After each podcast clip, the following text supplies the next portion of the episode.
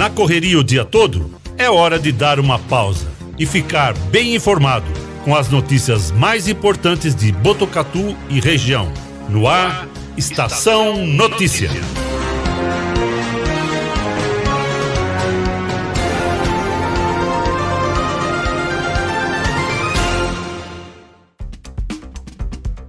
Quatro e vinte no ar a edição número 97 do Estação Notícia, o jornal da sua tarde, uma produção de toda a equipe do 14 News, o site de notícias de Botucatu e região. Acesse 14news.com.br e fique sempre muito bem informado. Terça-feira, 18 de janeiro de 2022. Hoje é dia do esteticista, dia da manicure, dia da universidade Dia Internacional do Riso e Dia Nacional do Krav Maga. Na tela para você, as imagens da câmera da M7 Monitoramento e Tecnologia no alto do Boulevard Cidade mostrando o horizonte de Botucatu. A chuva tá chegando, hein? Olha lá, ó, ó no fundo da imagem aí, ó. A borrasca tá armando, hein? Daqui a pouco Vem temporal por aí, ó. Tá pretejando, tá escurecendo, tá fechando o tempo. O horizonte de Botucatu já mostrando aí, ó, a aproximação da chuva, hein? Neste momento, temperatura marcando 21 graus. A umidade relativa do ar está em 90%. Ventos de 11 km por hora. A mínima prevista para hoje é de 19 graus.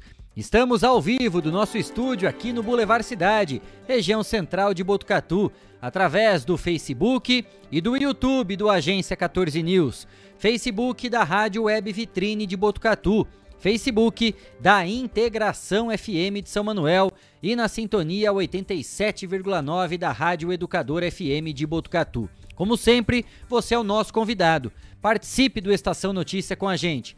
Mande a sua mensagem pelas nossas redes sociais ou pelo nosso WhatsApp. O telefone tá no canto da tela aqui para você, ó. É o 14 99163 0000 99163 0000. Eu, Kleber Novelli, Cristiano Alves, Guilherme Dorini, Cleiton Santos, vamos juntos até às 18 horas e 5 minutos, levando para você sempre a melhor informação, os fatos e os principais destaques de Botucatu e toda a nossa região. Agora em Botucatu, 4 e 25. Destaques do dia no Estação Notícia. Em boletim atualizado, Prefeitura de Botucatu confirma três pacientes internados no Hospital das Clínicas com diagnóstico positivo para Covid-19. Nos testes realizados foram 133 negativos e 54 positivos. Neste momento, 1.547 pessoas estão em quarentena, cumprindo os protocolos de segurança. Termina nesta semana o período de inscrições para o processo seletivo do IBGE. São mais de 180 mil vagas para quem vai trabalhar no Censo Demográfico de 2022. Vagas são de nível fundamental distribuídas em todo o país. O candidato deverá escolher a área de trabalho em qual cidade realizará a prova. Paulo Sérgio Alves, responsável pela zeladoria da Prefeitura de Botucatu, é o nosso entrevistado de hoje. Você participa com a gente mandando a sua mensagem pelo nosso WhatsApp 99163 0000. Nos destaques policiais, motorista perde o controle, caminhão carregado com celulose tomba na rodovia Marechal Rondon em São Manuel. Por causa do acidente, óleo ficou espalhado pela pista. Bebê de apenas três meses morre asfixiado em Avaré. De acordo com o boletim de ocorrência, o pai teria dormido sobre a criança durante a noite. No esporte, o Santos entra em campo contra o Mirassol hoje à noite e busca uma vaga nas semifinais da Copa São Paulo de Futebol Júnior. Palmeiras encara o Oeste amanhã, na Arena Barueri. Também nesta quarta tem São Paulo e Cruzeiro, no estádio Anacleto Campanella. Esses e outros destaques você confere a partir de agora, aqui no Estação Notícia. Estação Notícia. Destaques policiais. Destaques policiais. 4 e 27 a gente abre o Estação Notícia com imagens de um acidente registrado na manhã de hoje, aqui em Botucatu, perto do meio-dia. As fotos foram encaminhadas para nós pelo amigo Joaninha, motofrentista, sempre na nossa audiência aqui, hein? Essa batida aconteceu na entrada da cidade em frente ao supermercado Confiança. Segundo informações, a pessoa que dirigiu o carro perdeu o controle e subiu no canteiro da rotatória. Apenas o susto, pois não houve feridos. Olha lá a imagem onde o carro foi parar, né? Todo mundo passando e o carro ali em cima. Essas rotatórias, né, que insistem em entrar na frente dos motoristas aí. 4 e 28 mais um destaque do Estação Notícia de hoje, dentro do bloco policial, é de uma operação realizada pelo GIAR, Grupo de Investigações em Área Rural. Policiais civis percorreram as áreas rurais de Conchas e Aimbi, com a finalidade de esclarecer e prevenir a ocorrência de crimes nas propriedades desses dois municípios. Os últimos crimes cometidos foram furtos de fios, trator e utensílios industriais. Em outra oportunidade anteriormente, a polícia registrou subtração de gado em bofete, caso que está em apuração. Durante os trabalhos, os policiais civis integrantes do GIAR abordaram vários suspeitos em busca de informações visando o esclarecimento de crimes que vem causando prejuízos aos produtores rurais aqui da nossa região. 4 e 28. Vamos agora para São Manuel. Informações e fotos trazidas por Edson Silva, da Integração FM, parceira aqui do Estação Notícia, hein? Um caminhão tombou na rodovia Marechal Rondon, altura do quilômetro 275. Na tela para você as imagens desse acidente. É, o caminhão com placas de São Manuel estava carregado com celulose. Ainda não há detalhes que levaram o motorista a perder o controle e tombar na alça de acesso à rodovia. Felizmente ele não se feriu. Por causa do tombamento, um pouco de óleo ficou espalhado pela pista. 4 e 29 fechando os destaques policiais nessa edição de hoje do Estação Notícia, trazemos agora uma reportagem do G1 e um fato triste ocorrido em Avaré, na região sudoeste do estado. Um bebê de apenas três meses morreu após o pai dormir sobre ele. De acordo com o boletim de ocorrência, os pais relataram que a criança morreu asfixiada durante a noite. A polícia militar foi acionada para atender a ocorrência e, ao chegar no local, o recém-nascido já havia sido socorrido pelo SAMU. Para a polícia, os pais do bebê afirmaram que colocaram o recém-nascido para dormir na cama entre o casal e durante a noite o pai acabou se virando e dormindo sobre a criança. Segundo o boletim de ocorrência, o casal disse que acordou e o bebê já estava sem vida. O SAMU foi acionado, mas a criança já chegou morta ao pronto-socorro municipal.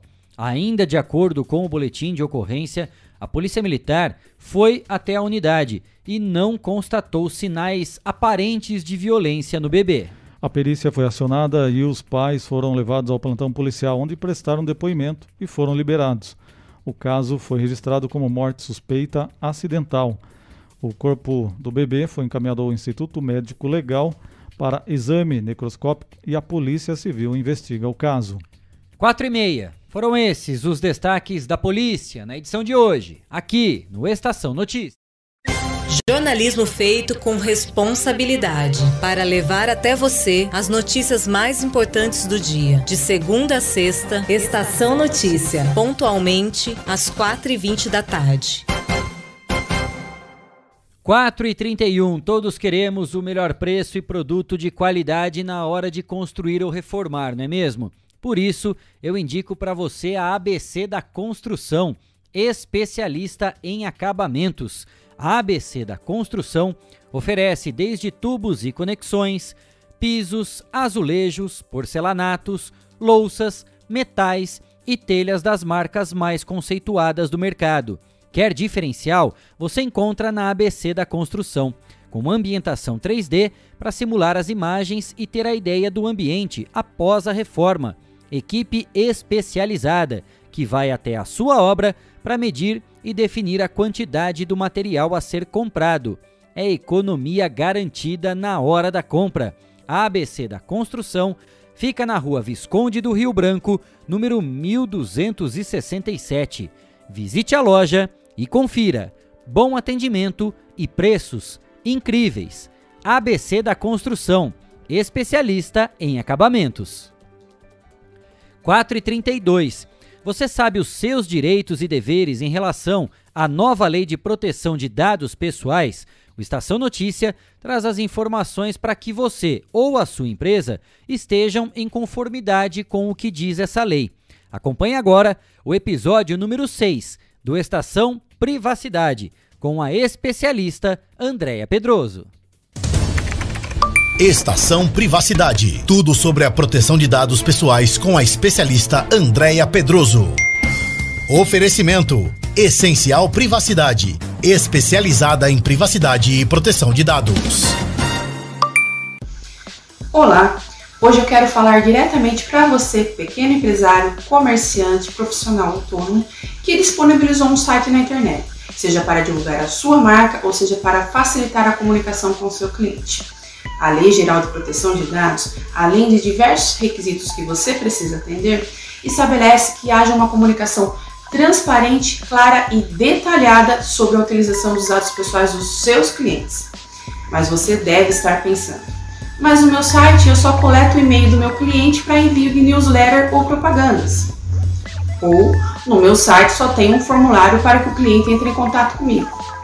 Ou não tem nada, apenas cookies para que eu possa avaliar se meu site está sendo visitado. Pois é, todas essas situações exigem adequação à LGPD e algumas ações se referem à disponibilização de uma política de privacidade, termos de uso do site e política e banner de cookies.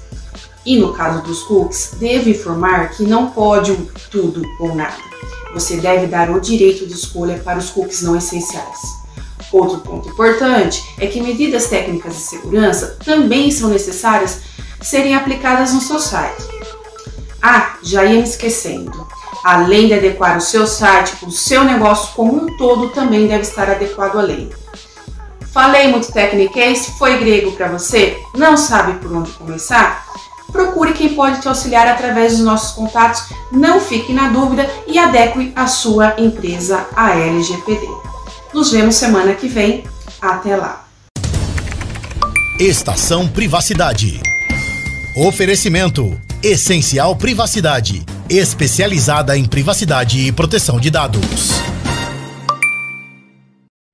4 e 34 vamos passar agora também trazendo para você as informações a respeito do cardápio do Bom Prato Saúde, o restaurante popular que fica bem ao lado ali do Hospital das Clínicas da Unesp em Rubião Júnior. Vai aparecer na tela para você aí, ó, o cardápio para essa quarta-feira em de café da manhã. O Bom Prato vai oferecer leite com café quente, aquele pãozinho francês com requeijão e de sobremesa uma banana, hein? E também teremos um almoço delicioso, aquele tradicional, já toda quarta-feira, hein, Cristiano Alves? Você prefere o café ou o almoço? Rapaz, almoço já dá pra ir ficar direto, hein? É uma feijoada, né? Teremos farofa, calabresa, a feijoada tradicional, aquela couve acompanhando, arroz e de sobremesa laranja. Então a farofa, é, nós teremos então essa feijoada e a, com os acompanhamentos, né? Quarta-feira então no Bom Prato, na Unesp. Que maravilha, hein? Lembrando, passando para você a informação que o café da manhã ele começa a ser servido a partir das 7 horas. Custa apenas 50 centavos, gente. O almoço começa a ser servido a partir das 10 e meia da manhã. Custa apenas um real toda essa maravilha que você está vendo no cardápio aí, ó. Café da manhã 50 centavos e almoço apenas a um real. 4 e 36. Vamos com prestação de serviço aqui no Estação Notícia, oportunidade para quem está buscando uma renda em meio a essa crise de emprego no país, hein?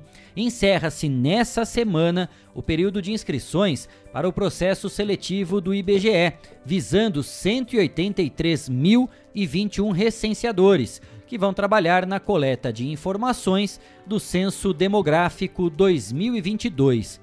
São vagas de nível fundamental distribuídas em 5.297 municípios aqui do país. Durante as inscrições, que vão até o dia 21 de janeiro deste ano, o candidato deve escolher a área de trabalho e em qual cidade vai realizar a prova.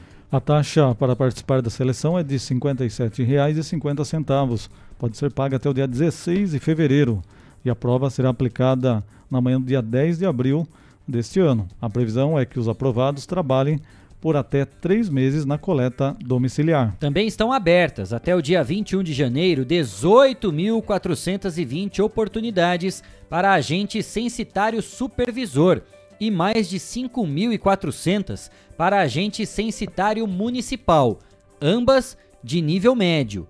Os salários são de R$ 1.700 e R$ 2.100, respectivamente. A taxa de inscrição é de R$ 60,50. Pode ser paga até o dia 16 de fevereiro e a prova será realizada também no dia 10 de abril, só que no período da tarde. As inscrições para recenseador e agentes censitários podem ser feitas no site da Fundação Getúlio Vargas. Na seleção para recenseadores, os candidatos devem escolher no ato da inscrição a área em que desejam trabalhar.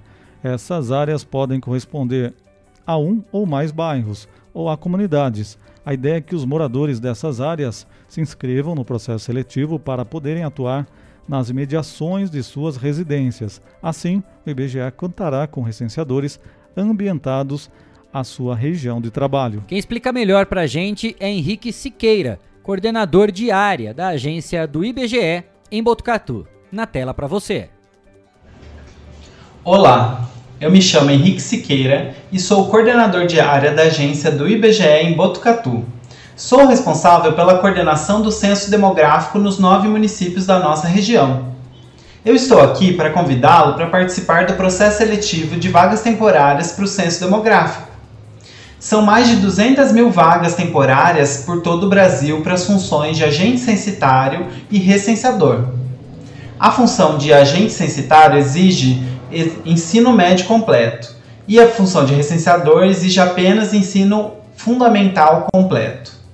Acesse www.ibge.gov.br e inscreva-se. Mas corra, porque as inscrições vão só até o dia 21 de janeiro. A gente conta com você para poder contar o Brasil. 4 e 39, hein? E tem oportunidade também para você que é adolescente. Atenção, hein? A Guarda Mirim de Botucatu divulgou que está criando um banco de dados para futuras vagas de emprego para menor aprendiz na cidade. Vai aparecer aí na tela para você o anúncio divulgado pela Guarda Mirim nas redes sociais. O atendimento será para jovens entre 16 e 17 anos. O contato deve ser feito pelo WhatsApp 3815 2007 3815 2007.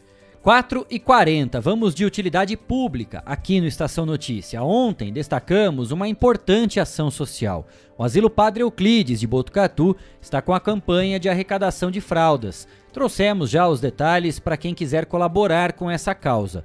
Hoje, reforçamos esse pedido, feito pela assistente social Regina Barbulho, que nos enviou esse vídeo de como as pessoas podem ajudar. Vamos acompanhar.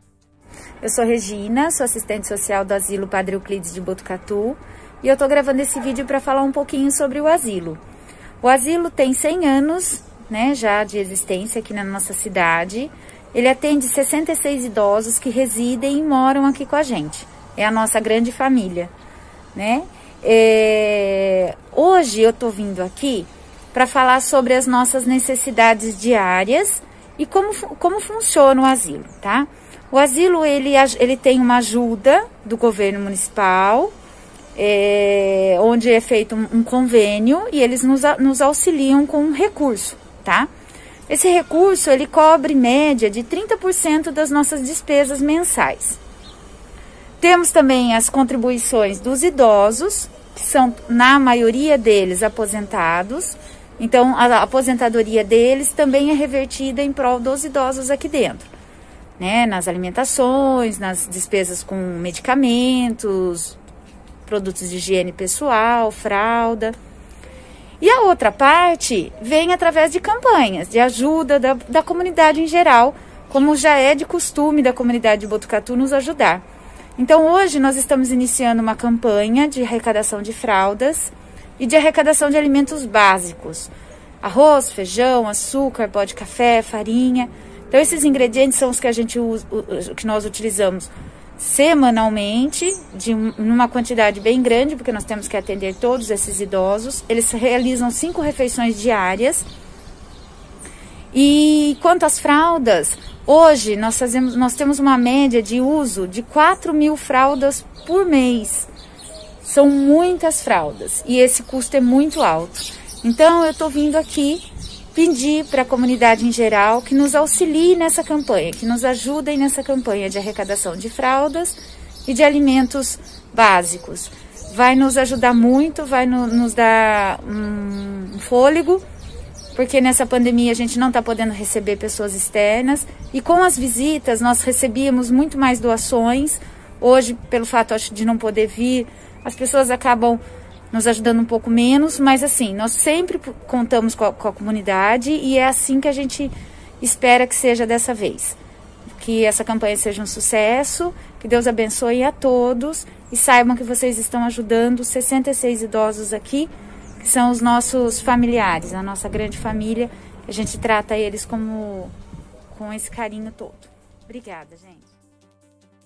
Para ajudar, a doação pode ser feita com a entrega de produtos ou depósito na conta da Caixa. A conta é a seguinte: conta 12 712, dígito 8, agência 0292. Repetindo aí os dados para você, se você prefere fazer alguma transferência, a conta é 12712, dígito 8, agência 0292. O contato do asilo é 3882 2005 ou diretamente na própria entidade.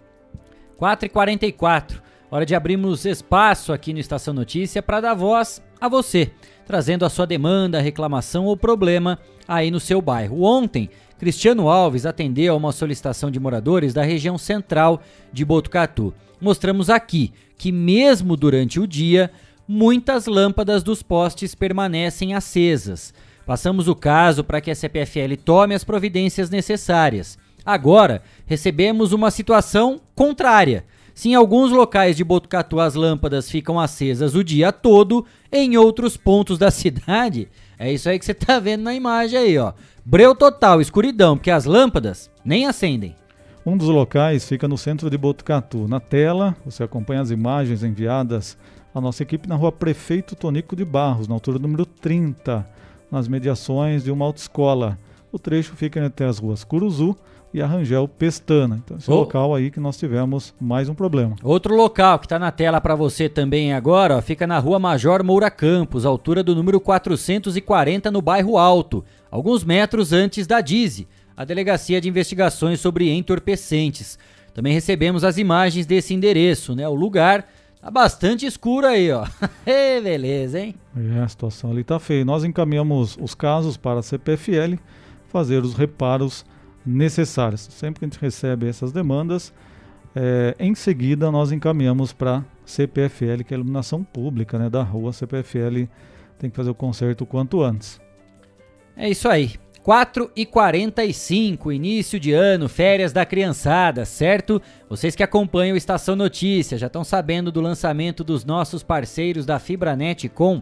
A Fibranet Com agora é mais que internet, também é entretenimento para a família toda.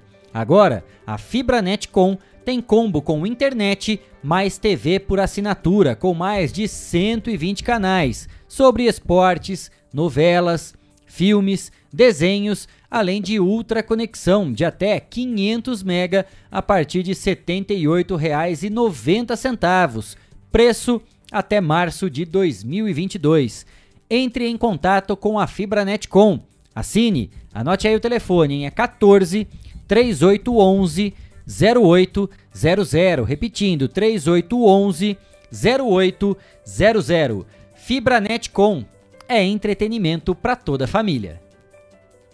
4 e 46. Rápida parada aqui no Estação Notícia e na volta tem muito mais informação. E também já está aqui com a gente no nosso estúdio o Paulo Sérgio Alves, o Paulinho, responsável pela zeladoria da Prefeitura de Botucatu, que vai bater um papo conosco a respeito dos trabalhos diários feitos pela zeladoria aqui no município de Botucatu. Não saia daí, o intervalo é rápido, hein? A gente volta já já. Estamos apresentando. Estamos apresentando Estação Notícia, o jornal da sua tarde.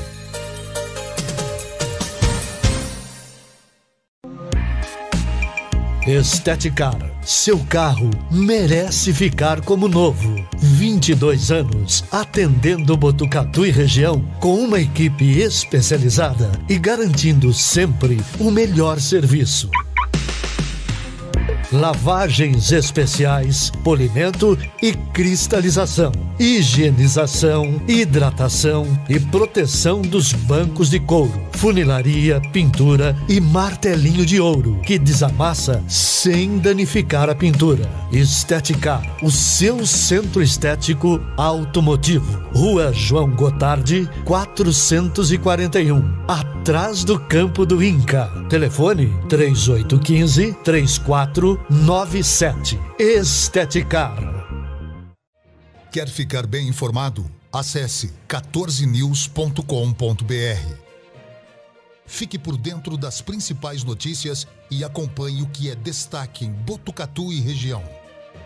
Agência 14 News. A informação começa aqui. Fogasa Botucatu. Uma ótima opção para você terminar muito bem o seu dia. De quarta a domingo, servindo os melhores lanches, pastéis e aquela porção especial de dar água na boca. Experimente também nossa deliciosa fogasa. São vários sabores à sua escolha. Venha conhecer. Estamos em frente à rotatória da rodovia Gastão da Alfarra. Ou, se preferir, peça pelo delivery 98 803 5218. Fogasa Botucatu. Voltamos a apresentar Estação Notícia, o jornal da sua tarde. 4 e 49 estamos de volta com a edição número 97 do Estação Notícia, o jornal da sua tarde, ao vivo, através do Facebook e do YouTube do Agência 14 News, Facebook da Rádio Web Vitrine de Botucatu, Facebook da Integração FM de São Manuel e na sintonia 87,9 da Rádio Educadora FM de Botucatu. Você participa do Estação Notícia com a gente. Mande a sua mensagem pelas nossas redes sociais ou então pelo nosso WhatsApp. Anote aí. É o 99163 0000 99163 0000. O código de área é o 14. Conforme eu anunciei no bloco anterior, né, antes de irmos para o nosso primeiro intervalo aqui comercial, nós estamos recebendo já aqui no estúdio do Estação Notícia, no Boulevard Cidade, região central de Botucatu, o Paulo Sérgio Alves, o amigo Paulinho, que é o responsável pela zeladoria da Prefeitura de Botucatu, vai poder conversar com a gente, explicar como funciona todo o trabalho da zeladoria, que já está há um bom tempo à disposição de toda a população de Botucatu. Você que tem algum problema, alguma demanda ou quer passar alguma informação, contribuir com a administração municipal, você pode entrar em contato com a zeladoria, passar essas informações e rapidamente a sua demanda é atendida. Paulinho, antes de mais nada, boa tarde, né? Obrigado por ter aceito o nosso convite. Bem-vindo à Estação Notícia. Tudo bem? Como vai? Tudo bem, Kleber? Boa tarde. Cristiano, Cleito, o Guilherme, grandes amigos, né? De, de muitos anos. É um prazer estar aqui podendo falar com vocês, poder informar aí né, os munícipes de Botucatu é, a respeito do trabalho nosso na prefeitura. Ô, Paulinho, a gente jogou muito bola junto já, né, Paulinho? Desde a época da associação ainda, né, lá dos, dos servidores públicos aqui da prefeitura de Botucatu. Quebramos muita canela junto já, ah, né, Paulinho? Jogamos tanto que eu parei de jogar bola para correr só, porque eu só corria. E aí, então o cara falou: para e vai correr que você ganha mais. Paulinho, ó, saindo das buchas do gramado, né, das caneladas para assumir a zeladoria, né, ser responsável por um órgão extremamente importante dentro da prefeitura, mas também que não é um trabalho muito fácil não, né? Porque tudo onde tem que fluir, né, e cair realmente da prefeitura que tem de demanda do município é na própria zeladoria, né? Como é que tá esse desafio já à frente da zeladoria aqui de Botucatu? Como é que tem sido feito esse trabalho de vocês aí?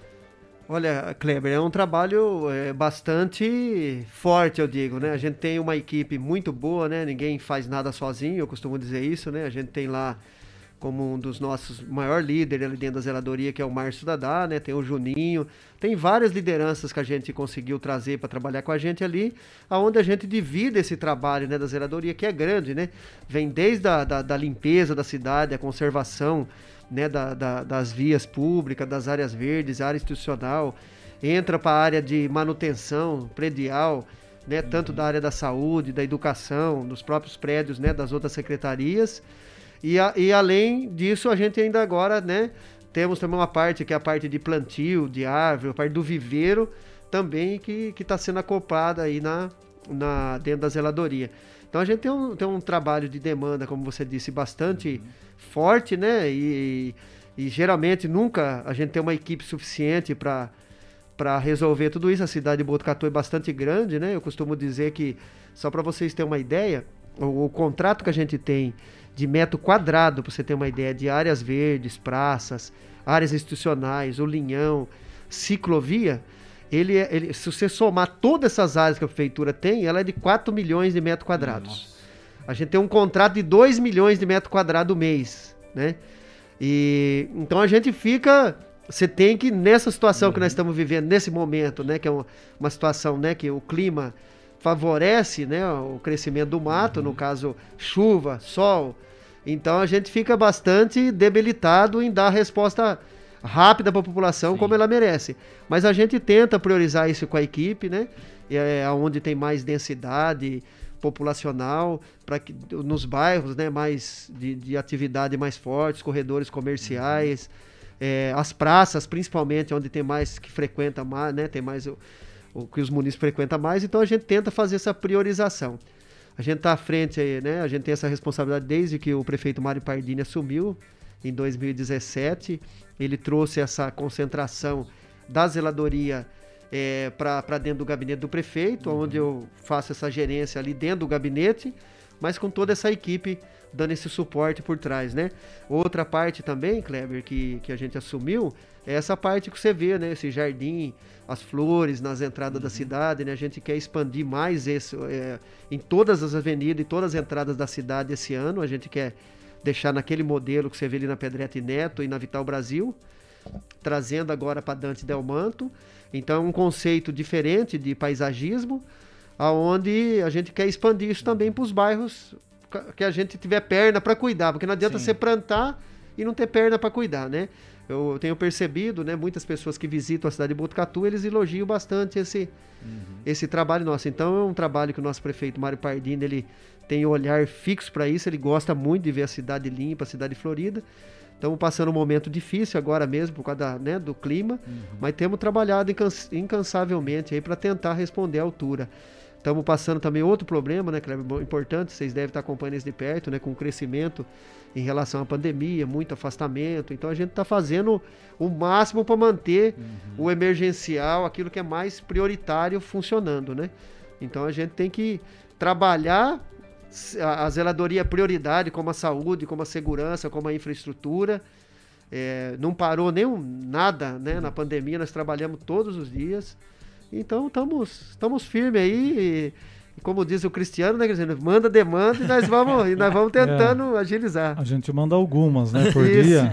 Algumas várias. Algumas muitas, né? Algumas muitas. O Cristiano ele manda 10 por dia, ele segura mais 10 para mandar seguro, outro dia, falo, ele vai dosando. É para manter a média, né, Paulinha? Pra você não perder o costume. Se eu mandar tudo isso, acho que ele vai assustar. Então, mas você estava falando, Paulinho, a outra oportunidade aí, que são é, 100 é, pedidos de limpeza de terreno por semana.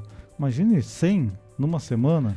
Quer dizer, é, a zeladoria tem que ficar correndo atrás do dono que não cuida do seu espaço. Ele deveria cuidar e falar, pô, é, tá crescendo mato, já vou limpar. Quer dizer, tem que correr atrás, igual uma época que tinha fio solto e tem que ficar correndo atrás das empresas para ela tirar o fio dela mesma. Mas, infelizmente, alguém tem que fiscalizar, que é a prefeitura, que é a questão aí do poder público, né? E nesse caso o pessoal tem atendido, quando vocês notificam, ele vai lá e limpa ou não? A prefeitura tem que ir lá limpar e cobrar, além da multa, também a limpeza. Como tem sido isso quando vocês chegam no dono do terreno? Olha, a gente tem tido uma receptividade muito boa dos, dos proprietários hoje, né? Eu acho que assim, é, em torno, como você disse aí, a gente tem notificado mais de 100 proprietários de terrenos por semana. É tem uma coisa. equipe de zeladores que só cuida disso. Pega pelo cadastro imobiliário, localiza o terreno. E outra coisa que é importante a gente falar, né, Kleber? Ser bastante transparente. Eu sempre gostei disso, nem que a gente apanha, não tem problema. Uhum. Mas ser transparente e falar a verdade à população. Nós temos 18 mil lotes na cidade de Botucatu. Então você tem 18 mil terrenos que tá lá ou para a pessoa comprou para fazer investimento ou não teve condição ainda de, uhum. de construir. É, a prefeitura, nós não temos perna para para fiscalizar ou para correr atrás de 18 mil lotes. Então a gente fica muito atento à preocupação quando o Cristiano manda para gente lá da rádio ou daqui, do, né, da, da Estação Notícia ou do 14 News. A gente fica preocupado, às vezes os vereadores demandam a gente, o próprio prefeito municipal, através do WhatsApp, do Facebook dele, o Balcão da Cidadania, ouvidoria. Então a gente trabalha mais concentrado nas denúncias que chegam para a gente. Uhum. Então quando chega a denúncia, a gente já separa, já passa para a equipe para levantar o proprietário. Geralmente esse proprietário já está no cadastro, já está uhum. no mapa nosso, que é o mesmo que dá trabalho todo ano, né? A gente aciona ele, dá um prazo de cinco dias para ele, quatro, cinco dias para que ele faça a limpeza.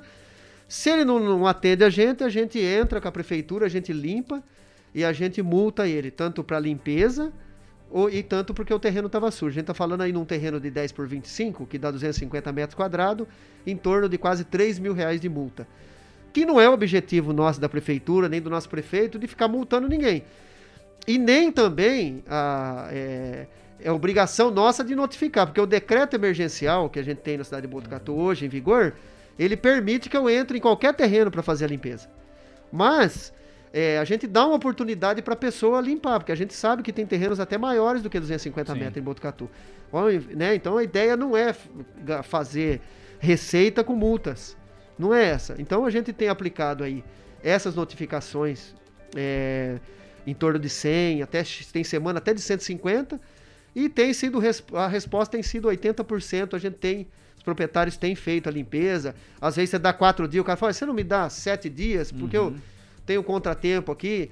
Aí você, conversa, ó, sete não dá. Então você, tem a hora que abre a conversa, porque é muito mais interessante para nós que ele limpe o terreno dele. Uhum. Né? A gente também já dá dica, fala, ó, com, essa, com o clima que está, cada 30 dias, contrata uma pessoa, faz uma manutenção periódica no seu terreno que você não vai ter dor de cabeça com a prefeitura, né? E, a, e, eu sou muito chato nessa parte, viu? Porque às vezes a pessoa toma multa e vai lá no gabinete conversar comigo. Não, mas o terreno estava limpo, a prefeitura está causando injustiça. A prefeitura ela faz tudo dentro da lei. Se eu pedir para se, se chegar o processo de nós ter que limpar o terreno da pessoa, a equipe tira foto do terreno, foto com data. Uhum. Na hora que chega no terreno, a hora que tá trabalhando, a hora que tá no meio do trabalho, a hora que tá saindo. Tudo passo registrado, passo, né? processo, monta aqueles processos administrativos nosso. Quando a pessoa chega lá na minha frente, ah, tá, fala, então o senhor aguarda um pouquinho. Vou pedir para trazer o processo aqui. Vou descer a ficha Ou a senhora aqui, me aguarda um pouquinho. A hora que eu trago o processo lá, que eu abro para ele a, as fotos, então o argumento ele vai, né, vai, uhum. vai para baixo. Então a gente trabalha com essa transparência. Vamos ficar devendo sempre, né? A gente tem trabalhado todo dia, Cristiano. A equipe nossa é uma equipe muito boa, trabalhado firme para tentar responder à altura que a população de Botucatu merece. É claro que vamos ficar sempre devendo, mas estamos todo dia dando o melhor nosso. Todo dia, pode ter certeza disso. É, a gente fala, problemas, eles sempre vão existir, né, Paulinho? É impossível você administrar uma cidade, ainda mais no porte hoje que Botucatu vem se transformando, vem se desenvolvendo dia a dia, e não encontrar problemas, né? Qual que é a diferença que Botucatu já enfrenta há um bom tempo? Esses problemas são resolvidos. Né? Eles têm um caminho a seguir até a sua solução. O que eu fico inconformado, até um tempo atrás, eu não vou saber de cabeça e você muito melhor do que a gente aqui para poder falar sobre esse assunto. Aquela multa que era aplicada antes, ela não condizia com o que realmente deveria ser cobrado, né? Então os próprios donos de terrenos ficavam tranquilos. Falar, ah, multa é mais, às vezes é mais barata do que eu vou pagar pro, pro cidadão vir aqui carpir o lote e fazer tudo isso, né? Depois desse reajuste, aí começou essa choradeira maior dos proprietários. E eu acho que é justo sim cobrar. E ainda acho que deveria ser maior, porque não é possível que a prefeitura tenha que assumir esse papel paternalista de ficar cuidando de bens próprios. Né, de bens particulares. Já tem pouco problema para cuidar em tantas áreas, só faltava você ter que ficar dividindo equipe, né, com tantos problemas que nós temos, às vezes de uma estrada rural, chuva, rodoponte, faz isso, é buraco na rua, né, tanta coisa que precisa ser feito. Fala, não, hoje a gente vai destacar uma equipe só para cuidar do terreno do Beleza que não quis fazer isso. enquanto ele tá no bem bom, os vizinhos, né, Cris, quantos problemas nós já recebemos aqui de demandas de animais peçonhentos, é sujeira, porque aí o cara vê lá o terreno abandonado, que também não justifica, né? Mas vai lá, joga lixo. Então é brincadeira, né? Até assim, quando você faz uma reclamação de um buraco na rua, né? Às vezes um bueiro que tá dando problema, com mau cheiro, tá entupido, questões que envolvem a parte pública e administrativa no dia a dia, ok. Agora, eu, eu não, não, consigo entrar na minha. Não consigo colocar na minha cabeça, Paulinho, que tem que ter uma equipe realmente para ficar cuidando de terreno. É um absurdo que a prefeitura tem que colocar à disposição, porque as pessoas não tratam disso. E ainda depois ainda tem a cara de pau de ir lá e querer reclamar numa situação como essa, né? Não, é, é, é esse tipo de coisa, porque a gente sempre tem a mania de transferir a responsabilidade. Né? É tudo acaba virando culpa da prefeitura, responsabilidade da prefeitura. É isso, ah não, vamos tratar com a prefeitura. Até loteamento agora, né? Questão de asfalto, às vezes galeria, que deveria ser uma estrutura que o próprio loteador, né, o, o responsável por esse espaço tem que cumprir, acaba jogando para os outros e vai, vai criando essa briga.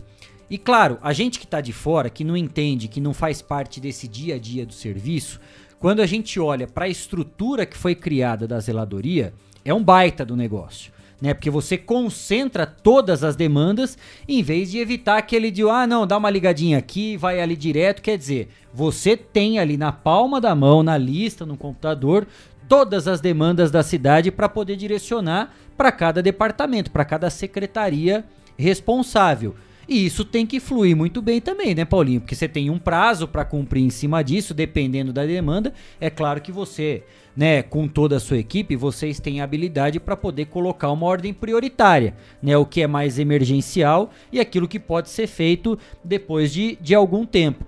Tá funcionando legal essa logística? Como é que funciona essa força-tarefa, essa integração das secretarias para poder também dar essa resposta que a população espera?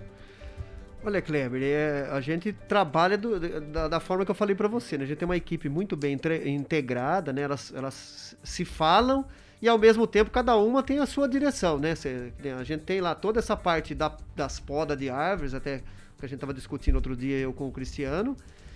É, você tem essa questão da limpeza da cidade, né? Que ao mesmo tempo tem a toda a parte de varreção da cidade, né? Que é aquele pessoal. E é uma coisa legal de falar, eu acho que a gente também, né, tem que falar as coisas legais que esse governo está fazendo, né, na gestão do nosso prefeito Mário Pardini. Hoje, qualquer bairro da cidade que você for, você vê a pessoa varrendo rua. Não varre o bairro inteiro, mas as ruas principais dos, bairros, dos bairros, se você for lá no Santa Elisa, você vai ter gente varrendo rua. Se você for no Montemor, você vai ter gente varrendo rua.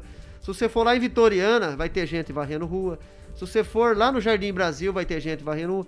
Antes, a varreção era feita no centro da cidade, as ruas principais. Uhum. A gente conseguiu, através desse programa né, coordenado né, pela nossa secretária de Ciência Social, a Rose, é, que é a frente de trabalho que a gente fala, né, que é o Botucatu em frente, 156 famílias que eram assistidas pelos CRAS da cidade para buscar cesta básica, buscar uma oportunidade de alguma forma uhum. dentro da, dos caminhos sociais, Hoje eles estão integrados nessa frente que o prefeito Mário Pardini criou, que é a frente de trabalho de Botucatu. 156 famílias, eu falo por quê? Porque a assistência social ela seleciona o chefe de família para estar nesse programa, Perfeito. aonde eles trabalham no embelezamento da cidade seis horas por dia, durante, é, durante quatro dias por semana, e um dia uhum. da semana eles fazem um curso de capacitação, na, seja lá de, de marido de aluguel, é, tem várias, várias de cuidador, uhum. não lembro todos os cursos agora. Então, além do, da pessoa ganhar uma bolsa, presta um serviço para o município no embelezamento uhum. da cidade e ao mesmo tempo está se capacitando, ter uma capacitação para ser inserida de novo no mercado de trabalho. Então, tudo isso fortaleceu a zeladoria, né? Então a gente tem a, essa varreção que atingimos todas uhum. as áreas da cidade, tem todas essas limpezas que eu falei para você, e não é fácil a logística, uhum. porque ao mesmo tempo que nós estamos tendo demanda aqui da Coab 1, se for lá na Alvorada da Barra, 40, 50 quilômetros daqui, que é um bairro da cidade de Botucatu, estão cobrando nós também para nós descer para lá, no Rio Bonito, na, uhum. no Porto Side, na mina. Então a gente, você tem que fazer do, do, do limão a limonada e tentar atender todo mundo, né, de, de forma digna, né? É claro que a gente, aquilo, aquilo que eu falei, a gente não vai conseguir é, agradar de forma geral todo mundo, né? Mas a gente tem tentado fazer o melhor é, para tentar atender essas demandas, né? A equipe trabalhando firme nisso aí, uhum. às vezes tem que trabalhar sábado, domingo, às vezes entra para noite, né? A zeladoria ela não para, né? A zeladoria ela trabalha é, constante. Por essas informações, Paulinho, a gente já tem a certeza que a equipe tá ok, né? Tá muito bem integrada, tem um corpo técnico muito importante para poder realizar todos os serviços, né? Cumprindo todas as demandas. A parte de investimento, né? Porque é preciso também investir, né? Para fazer esse contrato, para poder fazer o pagamento, tudo certinho. Como é que tá a questão do maquinário hoje da prefeitura? Porque a gente sempre ouve falar que é importante tá renovando frota para não ficar sucateada, tudo, para dar o suporte exatamente nesse trabalho. Claro que não no dia a dia, né? Às vezes da, de varrer a rua, de fazer uma poda, mas principalmente naquele mais grosso, né, para fazer um atendimento numa área rural, quando aconteceu há dois anos aquela tragédia aqui em Botucatu das Pontes, que tem que o maquinário pesado, toda a equipe. A prefeitura está bem servida, precisa começar a pensar no planejamento, no investimento para essa área de maquinário. Como é que você está avaliando? Porque você tem né, expertise de sobra para falar isso. Quanto tempo já de prefeitura, Paulinho? Esse ano faz 30 anos ah, de prefeitura. pouquinho, né? Então, então Pô, tá precisando ficar tá mais um pouquinho para conhecer melhor, né? 30 anos. Entrei na prefeitura, tinha 19 anos. Fiz 49 agora, então eu tô, eu tô entrando agora na casa dos 30 anos na prefeitura. então a gente tem uma experiência, trabalhei em diversas áreas na prefeitura durante esse tempo. Então a gente tem uma experiência bem, bem bacana e podemos contribuir né, com os governos que, uhum. que, que, se interessar né, na, na contribuição da gente. É, a questão de maquinário, na verdade, a gente tem feito um planejamento, Kleber, de reforçar esse maquinário, né? Porque o maquinário é o seguinte, né? Esses dias. E, a gente trabalha muito é, na transversalidade, né? Essa uhum. é uma uhum. palavra que, que a gente gosta de usar uhum. muito lá, né? De, de, secretarias, né?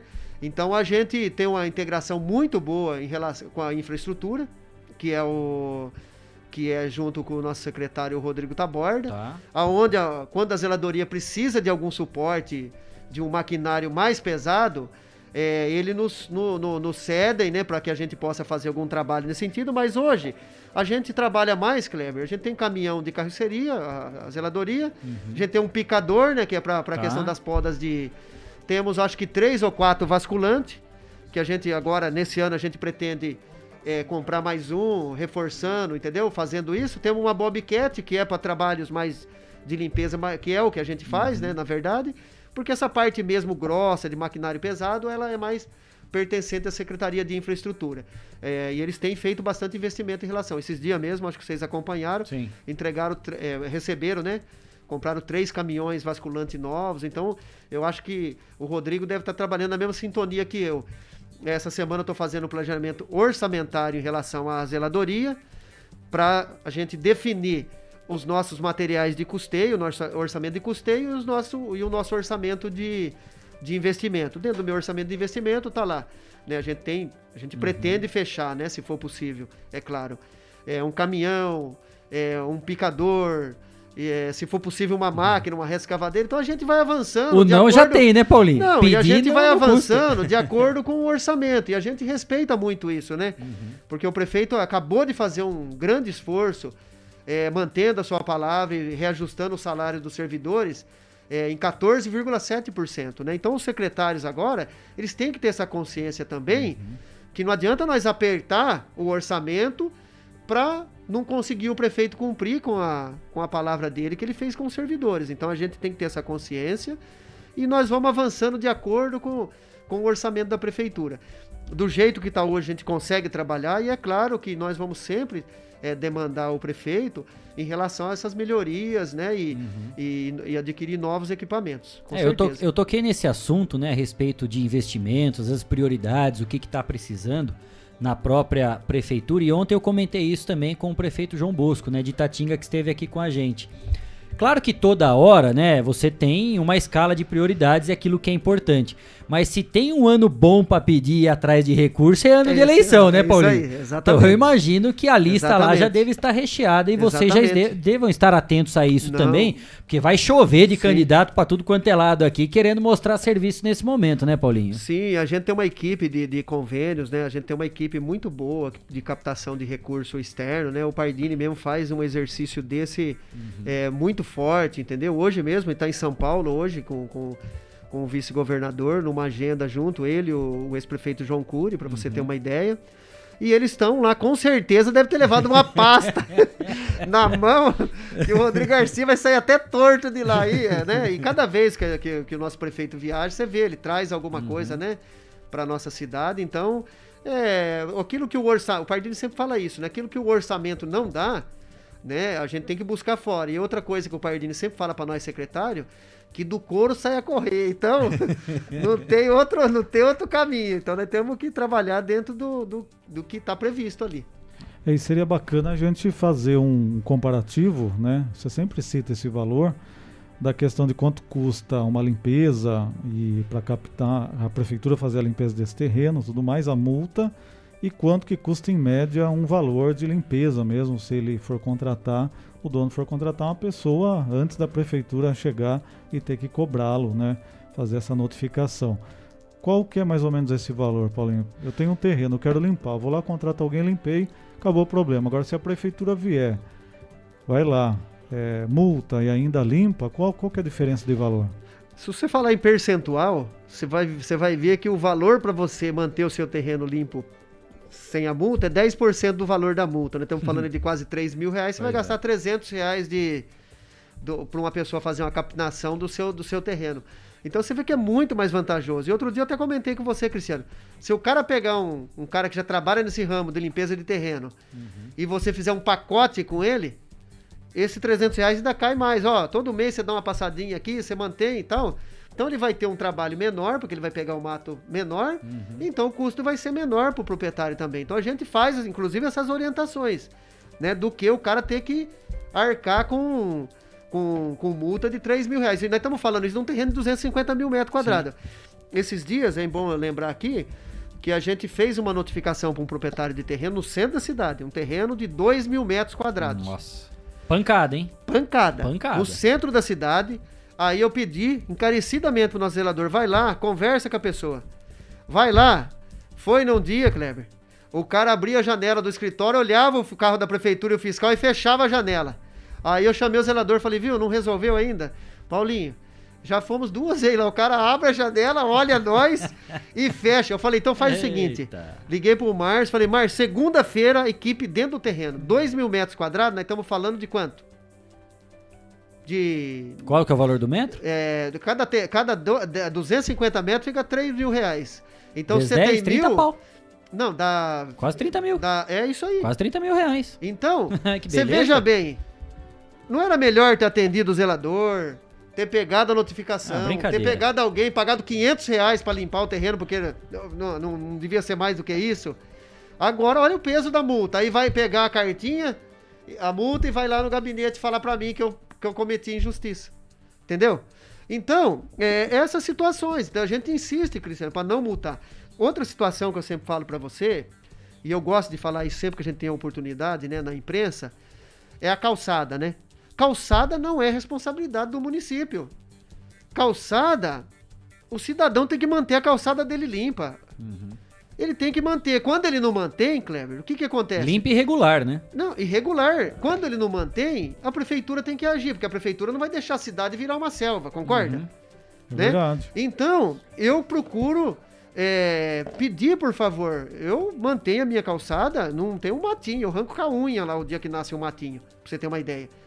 Porque eu, eu sou o primeiro que tenho que dar o exemplo. Agora, você vê, ah, né, você passa no centro da cidade, a pessoa tá, tropeça no mato, sai, da- abre o portão dele, tropeça na moita de mato, e aí ele ele não manda fazer, não limpa e não manda fazer. Aí eu mando fazer a limpeza, olha cada situação. Aí o mato entra, o cara, a hora que vai passar pra rua, porque a, a limpeza nossa é mecânica, né? Ela não é com enxadinha. Aquela intercostal, né? Intercostal, é mecânica. O cara limpa, aí o mato entra dentro do. A hora que ele, o cara vai bater a maquininha, entrou por baixo do portão. Aí ele liga e manda no WhatsApp do prefeito que a prefeitura tá jogando mato dentro do quintal dele. Aí eu não aguento. Brincadeira, hein? Aí eu não aguento. Então, então Aí é não dá, difícil, né? não é fácil, viu? Você tava falando, Se você ó. pensa que não tem cidadão que Não, faz isso, tem tem. de tudo. Tem. É, tem alguns que não tem como ser Ah, analisado. mas brincadeira né? além É de limpar, brincadeira você é pra limpar, limpa direito também, né, Paulinho? Ah, ô Paulinho. Pra ó, limpar, limpa direito também, né, Não cara? joga dentro do Vai quintal, limpar e vai sujar aí do quintal? É, você Boa. tava falando, Paulinho, que tem gente que vai lá reclamar é, que.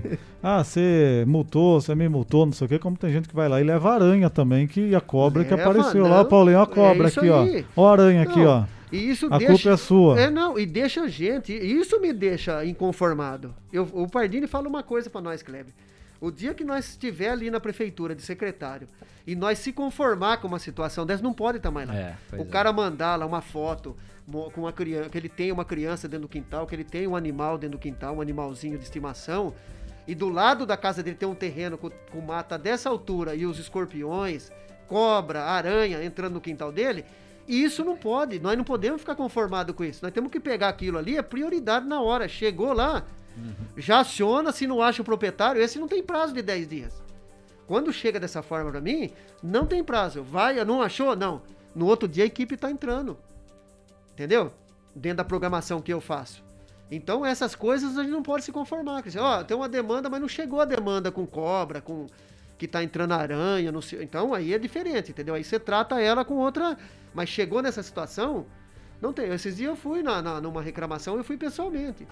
Fui lá ver, falei, olha, né? Chamei a equipe minha, ela chamei o meu encarregado, falei, gente.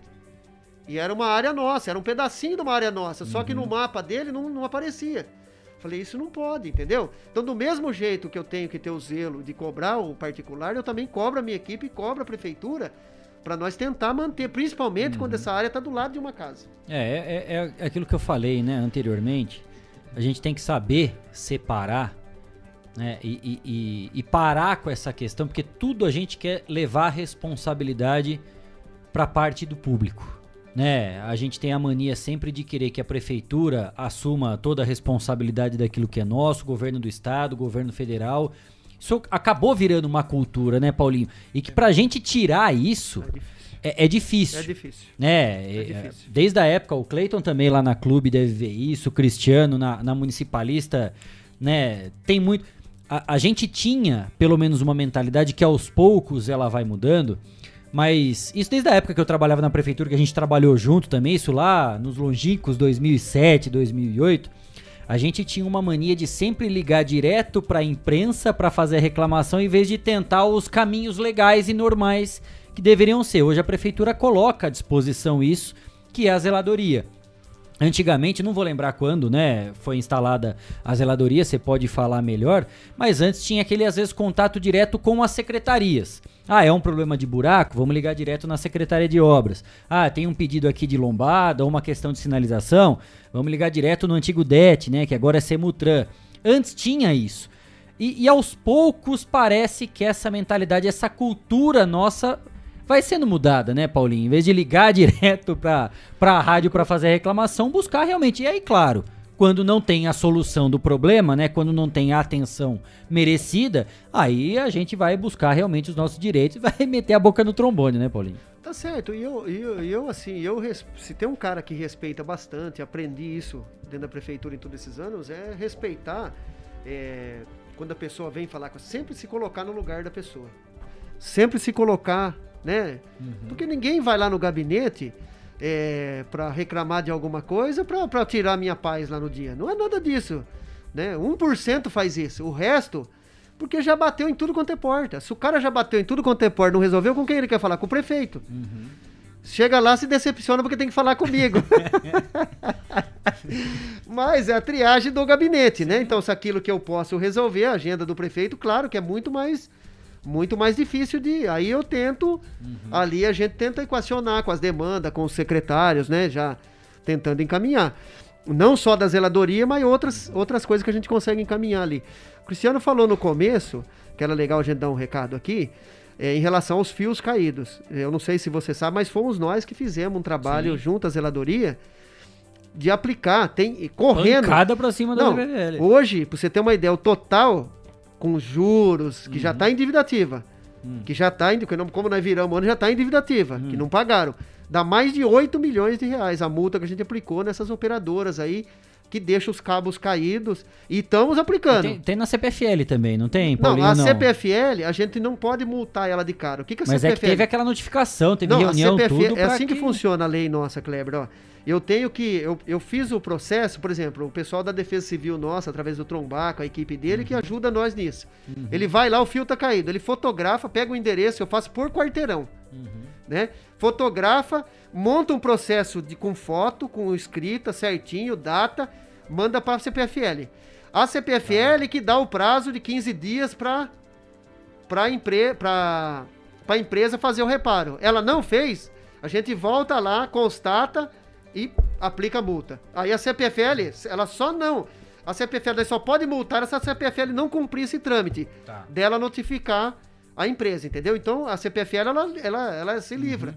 Ela já passa e volta para nós e a gente aplica a multa. É, e estamos fazendo isso até hoje. Até hoje, onde a gente tem as denúncias, onde a gente mesmo vê, chega para nós lá, é feito e vamos fazendo, vai, vai fazendo. Né? Eu sei que eles ficam lá desesperados, lá vivo, esses lugares, querendo fazer agenda comigo. Não tem agenda comigo. Responde pro nosso jurídico. Se vocês acham que vocês têm razão, a nossa lei fala que é isso aqui.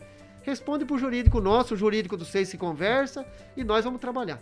Tem alguma demanda, Cleitinho? Eu queria, eu queria tocar num, num assunto desde o começo. Eu tô curioso para saber do Paulinho.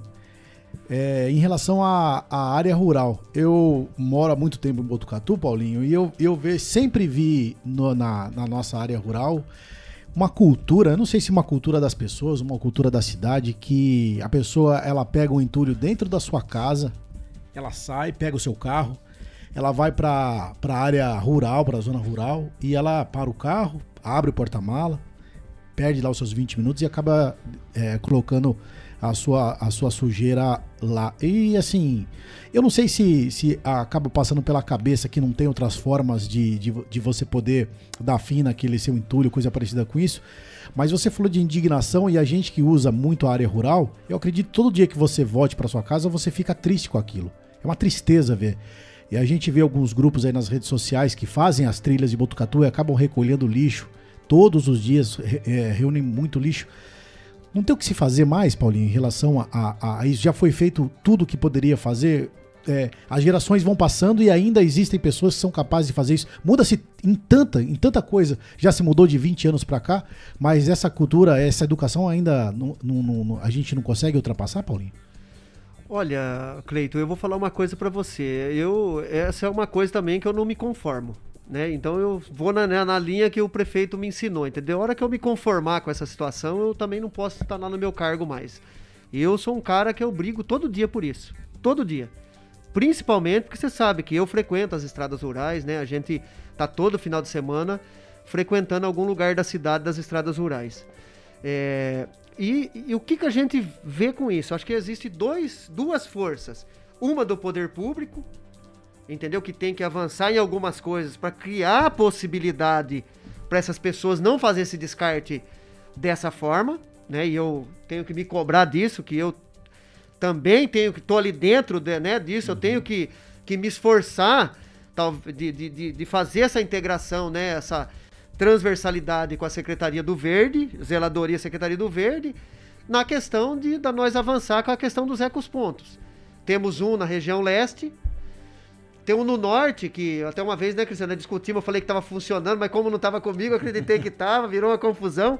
Ele não está funcionando ainda, eu vou, assim que, que, que, que, a gente conseguir agora já liberar os orçamentos, tal, da prefeitura, eu quero marcar uma reunião com o Felipe, que é o nosso secretário do Verde, para a gente ver de que forma que eu posso ajudar ele uhum. em relação aos ecos, o ecopontos, né? Vamos dizer, esse já está funcionando, o Felipe que toma conta é da Secretaria do Verde. Tem o do Norte, que é no Jardim Itália, também uhum. ali que deve faltar pouca coisa para colocar para funcionar. E eu fiz uma proposta ano passado para o Felipe para a gente montar um no Sul. O Sul, Cleito, exatamente na região que a gente mora ali, para tentar ver se aquele povo não descarta mais ali na estrada do Alto da Serra, na estrada do Braz de Assis, né? Do, que vai ali pro véu de noiva, porque ali também tem bastante descarte. Aqui, se você perceber na, na, na geral do, de Barros, né? Que desce pra Indiana, na, na, na, Isso, ali naquela outra que desce atrás da Coab 6, ali, não vou lembrar o nome. Pátio 8, que ficou o ecoponto ali perto. e a, e a da Indiana mesmo, que vai pro Piapara. Então, se você perceber, nós não temos tanta sujeira mais como nós tínhamos antes. Por quê? Porque nós agimos. Nós pegamos bastante pessoas, de madrugada fragamos, né? Deu fragrante junto com o doutor Marcelo, com a Guarda Municipal, com a Guarda Ambiental, tem nos ajudado muito. Uhum. Ficamos de campana lá. E qual que é a desculpa? Poder... O que, que a pessoa fala? Não, o cara fica dessa? perdido na hora que dá o Sabe que tá fazendo coisa não, errada. Então. Sabe. Não, não, sabia, né? Que não, não, podia jogar lixo. Teve um, cara, Sim, que nós cara. pegamos, você não acredita como nós pegamos. Jogaram lá, ninguém viu. Aí nós fomos lá fuçar no que o cara tinha jogado, achamos o endereço do caboclo nos papéis. Achamos o endereço. A guarda foi lá, Cristiano, na casa do cara, fez ele retirar, multou, multa de sete pau, viu? Então, essa é outra coisa que eu peço pra população. Passou, hoje todo mundo tem um celular na mão, cara. Todo mundo. Passou, viu, não precisa se dispor, bater boca, nada. Bate uma foto da placa do veículo, manda para nós na prefeitura, manda, manda pro Cristiano, manda para vocês na imprensa. E nós vamos na casa do cara, né? Vamos bater lá, vai fazer ele recolher uhum. E vamos aplicar a multa. Nunca mais esse cara vai voltar lá jogar. Então, é, existe essa questão da conscientização, né? Dessa cultura, uhum. da gente tentar mudar essa cultura. Mas existe também uma fraqueza, né? Um ponto fraco nosso do poder público, que nós temos que criar a possibilidade do cara descartar um carrinho de entulho, por exemplo. O cara tem um carrinho de entulho, dois carrinhos de entulho. O cara tem um sofá velho. Uhum. Ele vai pagar uma caçamba que custa 200 pau, nem sei quanto custa uma caçamba. Então nós também tem que ter esse olhar, entendeu? Uhum. E nós que estamos ali dentro, nós temos que criar essas possibilidades. Não adianta só querer aqui multar o cara ou querer. Não, acho que ele está fazendo tá erradíssimo. Mas vamos. Então, de que forma que nós vamos ajudar esses porcalhão? Concorda ou não? Sim. Pode chamar de, a estrutura, né? Pode chamar de porcalhão ou não? Pode, pode. Aqui então vamos, vamos ver, vamos, vamos, montar os ecos pontos. Vamos montar. Eu acho que eu vou, né? É, esse, esse, ano, pelo menos, não dá pra funcionar os três. Vamos funcionar pelo menos mais um.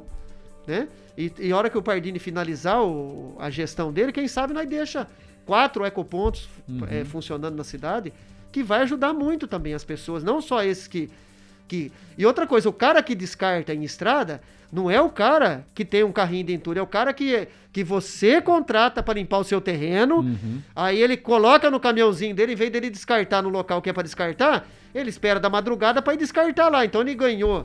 Ele já cobrou de você o descarte, mas ele quer ganhar mais lucro ainda. Então ele falou: não, então vou jogar lá na estrada, entendeu? É, o, o Cleiton trouxe essa, esse assunto que é importante porque é uma cidade que aspira né, e vive a questão do turismo, né, de aventura, turismo rural, religioso, todos os cenários que vocês trouxeram de exemplo, né, que são alvos desses porcalhões aí, desses desse bando de porco, né, é exatamente é que leva para um destino turístico aqui de Botucatu, né? O Cleiton falou, teve o da, da base da nuvem, para descer para Indiana, do Piapara. Então é isso, né? A pessoa desvia o caminho porque, claro, na porta da casa dele ele não vai querer o lixo atravessa a cidade muitas vezes para espalhar. Nós já trouxemos aqui vários flagrantes, né, Cris, lá do 24 de maio, que a pessoa também atravessava e ia jogar entulho lá no campinho de futebol da criançada. Né, tinha móveis, entulho, quer dizer, aí depois a criança vai jogar bola, vai se machucar e se machucar e ainda correndo o risco também de às vezes ser curioso de colocar a mão e pegar ainda um animal peçonhento. Então é tudo isso que faz parte da cultura, né? Isso não é só do botucatuense, do brasileiro de uma forma geral, que a gente não pode só transferir a responsabilidade. Claro que tem essa parte da prefeitura e do poder público que precisa também colocar essa estrutura à disposição, mas isso não justifica que a gente vá fazer, né? Não é porque não tem esse espaço próprio que a gente vai descartar em qualquer lugar. Porque você fala o seguinte, se não tem lugar próprio, eu vou jogar no quintal da minha casa, né? Mas não joga. Quer dizer, então sabe que está fazendo coisa errada sabe que está cometendo alguma irregularidade. E o Paulinho tocou num ponto fundamental, né? Porque hoje, nesse mundo que a gente vive de briga para tudo quanto é lado, né, Paulinho? Não precisa se indispor, não precisa discutir, não precisa xingar, né? Não precisa afrontar ninguém. Pega o seu celular aí, bate essa foto, manda lá para a zeladoria. A gente vai com calma aqui ainda passar os contatos da prefeitura para que você possa mandar essa mensagem. Vai lá e a prefeitura, a Guarda Civil Municipal, com base numa lei, vai poder autuar em flagrante esse cidadão ainda e fazer ele pagar por tudo isso, certo, Cristiano Alves? É isso aí, a gente percebe que falta a consciência mesmo, né? É, enquanto às vezes você está deixando um terreno, tem a questão aí do terreno também, você está com certeza levando o problema para o vizinho, não está nem aí para o vizinho, né? Melhor você vender o terreno, né? Esses dias veio um, uma foto pra gente, a gente divulgou aqui. A placa de venda estava escondida, tanto mato que tinha. Então o cara não ia vender nunca o terreno, porque estava escondida a placa da imobiliária lá, né? É, eu não sei, eu acho que a pessoa fala, ah, eu vou deixar valorizar, vou deixar valorizar. É melhor vender, investir em outra coisa, não é? Se você não, não tem tempo. Valorizar, mas cuida. É, não, é, cuida, não tem problema nenhum. Mas assim, se a pessoa não tem tempo, não quer cuidar, não tem zelo, é melhor deixar, vender. vender. Né? E deixa para outro investir, investe em outra coisa, bolsa, sei lá o que, né? Nós tivemos um caso lá, Cristiano, assim, de pessoas né, que, que fizeram loteamento na cidade de Botucatu e nem é de Botucatu. E os terrenos tudo lá, e foi, o que ele conseguiu vender, beleza, o cara construiu, mas do uhum. lado terreno sujo, do outro lado terreno sujo. E só reclamação, reclamação, reclamação. Coloquei a equipe inteira dentro do loteamento. Falei, vamos todo, vai todos, todos. Como 90% era do, do cara, ah, mas não deu. Bateu a multa lá, não deu um mês, o cara despejou aqui em Botucatu. Oba. Eu falei, ó, oh, irmão, agora que você vai cuidar pra, daqui pra frente. Coisa de 200 Apareceu, mil, né? Coisa de 200 mil reais, entendeu? Resolveu aparecer, né? Ué, então, tá. tem hora que você, você não, você não tem outra saída, entendeu? Do que você do que você agir com, com a força da lei, do que aquilo é. que o decreto, né, nos ampara. Então, a gente quer isso, a gente não quer. Agora, é, não trata a cidade de Botucatu de qualquer jeito, entendeu? É o que eu falei para as operadoras aí em relação uhum. aos fios. Não pensa que Botucatu é. Aqui nós vamos agir nós vamos agir. Vamos, tá, não, não é o ideal, não é, né, não é a cidade ainda ideal, mas nós vamos deixá-la melhor. Cada dia nós vamos mudar e, e cada um vai, vai, vai vai, vai arcar com a responsabilidade, né? Se na base da conversa não deu certo, não né, jeito, Paulinho? Então que venha jeito, é. Por essa questão, né? Vou passar aqui, ó, pelo YouTube o Davi Miller mandando boa tarde, pessoal, bom trabalho e também pelas nossas redes sociais, a Elza Cruz mandando boa tarde, Paulinho, estou gostando da entrevista, né? Trazendo aqui informações esclarecedoras. Nós estamos aqui com o Paulo Sérgio Alves, o Paulinho, que é o responsável pela zeladoria da prefeitura Botucatu batendo esse papo com a gente aqui na edição 97 de hoje do Estação Notícia, que vai fazer uma rápida parada e depois do intervalo a gente continua a entrevista com o Paulinho, da zeladoria da prefeitura aqui de Botucatu. Não saia daí, como diz Guilherme Dorini, a gente volta já já.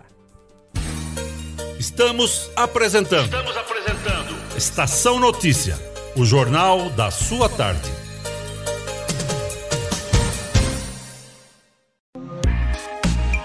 Esteticar. Seu carro merece ficar como novo. 22 anos atendendo Botucatu e região com uma equipe especializada e garantindo sempre o melhor serviço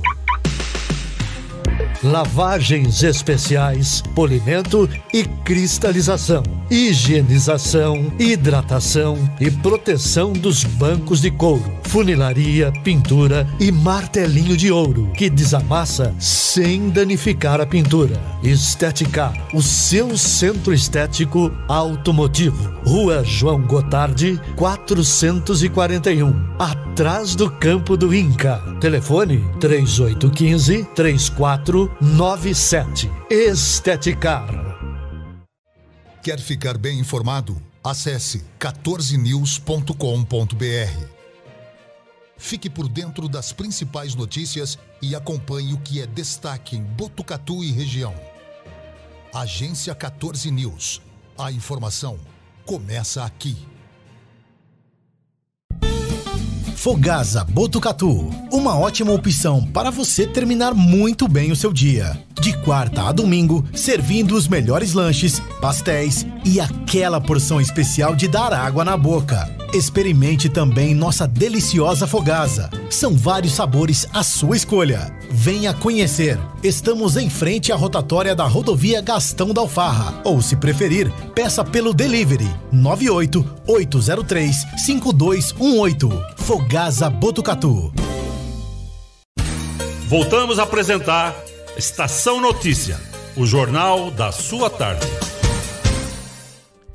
5 e 36 de volta com a edição número 97 do Estação Notícia, o jornal da sua tarde. Hoje, terça-feira, 18 de janeiro de 2022. Estamos ao vivo aqui do nosso estúdio no Boulevard Cidade, região central de Botucatu pelo Facebook e YouTube do Agência 14 News, também pelo Facebook da Rádio Web Vitrine de Botucatu, Facebook da Integração FM de São Manuel e na sintonia 87,9 da Rádio Educador FM de Botucatu. Você participa do Estação Notícia com a gente. Mande a sua mensagem pelas nossas redes sociais ou então pelo nosso WhatsApp. Tá aqui, ó, no cantinho da tela para você. O telefone é o 14 99163 0000 99163 0000. A gente está recebendo aqui o Paulo Sérgio Alves, o Paulinho, que é o responsável pela zeladoria da Prefeitura de Botucatu. A gente vai continuar o bate-papo, só que antes a gente vai colocar na tela para você um vídeo que a gente recebeu aqui agora há pouco de uma confusão que aconteceu lá na rua Mano de Barros, em frente ao Central Supermercado. Você tá vendo essa muvuca aí? Porque tinha um cidadão que apresentou um certo nervosismo e partiu para cima do pessoal que tava lá na calçada. Foi para cima mesmo. Né? Tá aí, ó. Aí ele foi contido por populares, né, por pessoas que estavam próximas, perceberam que ele estava um pouco alterado. Ele foi para agredir mesmo, começou a agredir algumas pessoas. E aí, se puder adiantar um pouco o vídeo, Cleitinho, aí para não. Aí, isso, vai. Isso, boa. Aí tá vendo? Ele precisou ser contido, ó, os próprios colaboradores aí, ó, funcionários do Central Supermercados, e a gente já percebe também a chegada da Guarda Civil Municipal para conter esse cidadão que estava fora de si, estava descontrolado, partiu para cima, chegou a agredir algumas pessoas, Cristiano Alves. É, segundo a Guarda Civil nos informou, né, a pessoa estava bastante alterada né, com algum problema aí e acabou indo, agredindo pessoas de estabelecimentos comerciais, segundo informou a Guarda Civil. Então começou-se ali uma situação em que né, a guarda, pessoas ali começaram a deter esse indivíduo, porque ele estava bastante agressivo. Né? A, o que, que a guarda acabou fazendo? A guarda acabou é, o levando para o PS da Unesp. Então, segundo a pessoa estava bastante descontrolada, teve algum surto, a gente não sabe né, o que ocorreu exatamente com essa pessoa, mas ela estava agredindo do nada, começou a agredir várias pessoas em diferentes estabelecimentos e na rua também. Então, algumas pessoas já é, viram essa situação, começaram a tentar contê-lo, a guarda também já chegou rapidamente quando essa ocorrência foi atendida agora há pouco, inclusive essa situação que nós tivemos por ali. 5 e 39 aqui com a gente no estúdio do Estação Notícia, o Paulo Sérgio Alves, o Paulinho, que é o responsável pela zeladoria da Prefeitura de Botucatu. Paulinho que já falou pra gente aqui, né, tem 30 anos de prefeitura, já passou por várias gestões, né, Paulinho? Então, experiência de sobra. O que, que você tem percebido e principalmente contribuído, né, nesses diversos governos pelos quais você passou aí? Qual foi a evolução da administração municipal para o desenvolvimento de Botucatu, Paulinho? Olha, Kleber, eu acho que, que vem evoluindo, né? Eu acho que é uma evolução mesmo, né? De pensamentos, né? De, de modelo de gestão, né? Eu é, acho que o Pardini, ele, ele, ele fecha né, um ciclo, né? De, de, de gestão na cidade de Botucatu, né? Com uma, com uma característica bastante é, gestora, né? Um cara administrador, uhum. não muito ligado à política partidária, é uma pessoa mais ligada ao a, às questões administrativas mesmo. Uhum. Então, eu acho que ele cria um modelo e fecha um ciclo também, né? É, dentro dessa gestão dele. Eu acho que Botucatu ela só teve melhora nos últimos anos, na minha opinião. Você já percebe, né? Como eu comentei no bloco anterior, que vivemos um ano de muitas discussões políticas, né, decisões, é um ano de eleição, estaremos indo às urnas para decidir presidente, governador, senador, deputado federal e deputado estadual. Dentro da prefeitura já existe alguma conversa, algum bastidor político, Paulinho?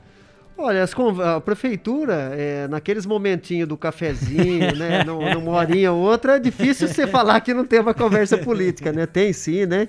Eu gosto muito de conversar, quem conversa bastante ali um pouquinho, né, no, nos intervalos de atendimento que a gente tem ali, eu, o Curumim, uhum. né, o Curumim trabalha ali dentro da, do gabinete junto comigo, uhum. né, e a turma costuma dizer que a, que, o, que a gente tem mais, que é os mais, que, os mais políticos do governo, talvez seja nós dois, né, e, mas eu falo ao contrário, eu acho que eu e o Curumim, a gente veio mesmo né, de uma escola política, mas que aprendemos muita coisa em relação à gestão com o Pardini, né, eu acho que esse casamento de de gestão e política, eu acho que isso eu e o Curumim a gente tem condição de, de, de ajudar, no, né? Ajudar uhum. de alguma forma aí dentro do processo político, é, dentro da, para a população de forma geral.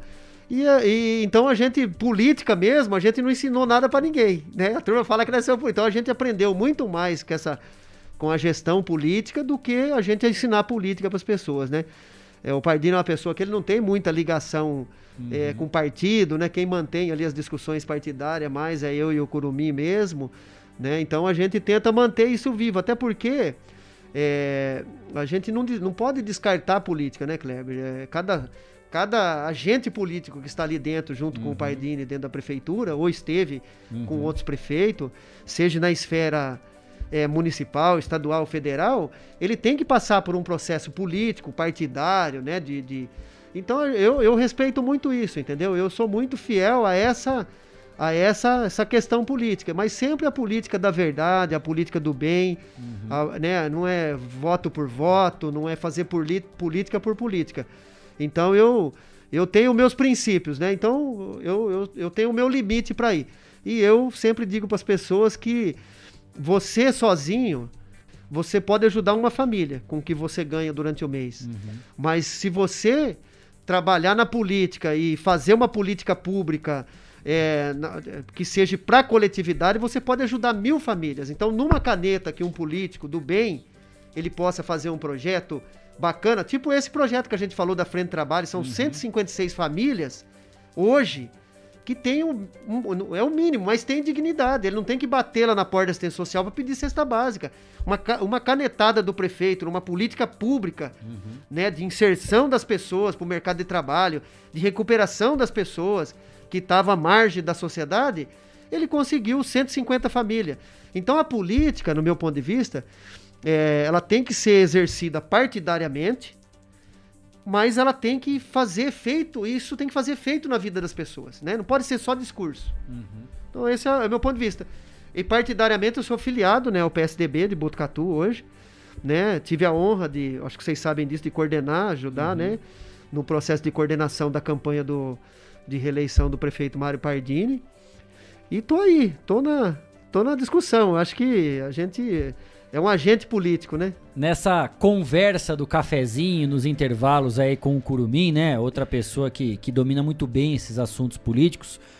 Nomes novos surgiram, né? De, de possíveis representantes dentro do quadro da própria prefeitura ou de candidatos que pré-candidatos, né, que possam vir de fora, fugindo um pouco disso que a gente já está acostumado a sempre se colocar à disposição, Paulinho? Olha, eu acho o seguinte, na minha opinião, né, eu falo sempre a minha opinião aqui, né, eu acho que a gente, a, a, a gente tem quadros muito bons dentro da prefeitura hoje. Hoje, se dentro do, do grupo nosso da prefeitura, a gente tem o, não vou nem discutir aqui, nós temos hoje o o, Queco, né, que é o doutor, né, a gente chama ele de Queco, vai que é o, o, André, né, o nosso secretário de saúde, né, que é uma pessoa competentíssima, né, que fez todo esse trabalho junto com o prefeito em relação à, à questão da vacinação, né, de, de, nós ser destaque no mundo inteiro aí.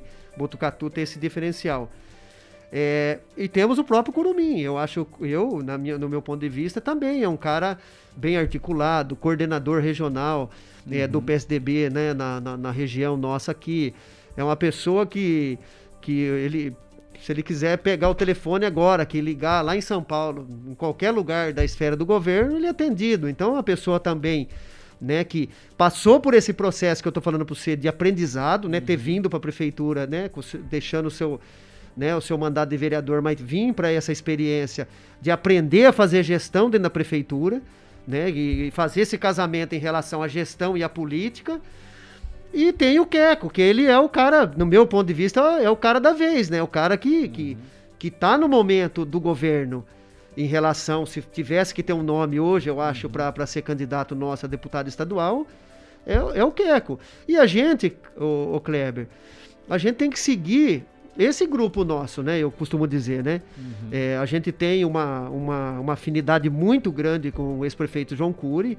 Eu acho que a gente tem uma tendência muito forte de nós ajudar ele, se ele, né, se ele for candidato a deputado estadual, principalmente da minha parte, é claro, eu queria uhum. falar aqui. E, e se nós tivermos um candidato a deputado estadual, nós vamos caminhar junto e, e, e vamos tentar ver se o, se o João caminha junto com o nosso candidato, né? Então essas é as discussões hoje dos cafezinhos lá, que você queria saber. Não, é porque a gente sempre ouve dos bastidores, né? Essa, entre aspas, vontade do Dr. André Espadaro de colocar o seu nome à disposição.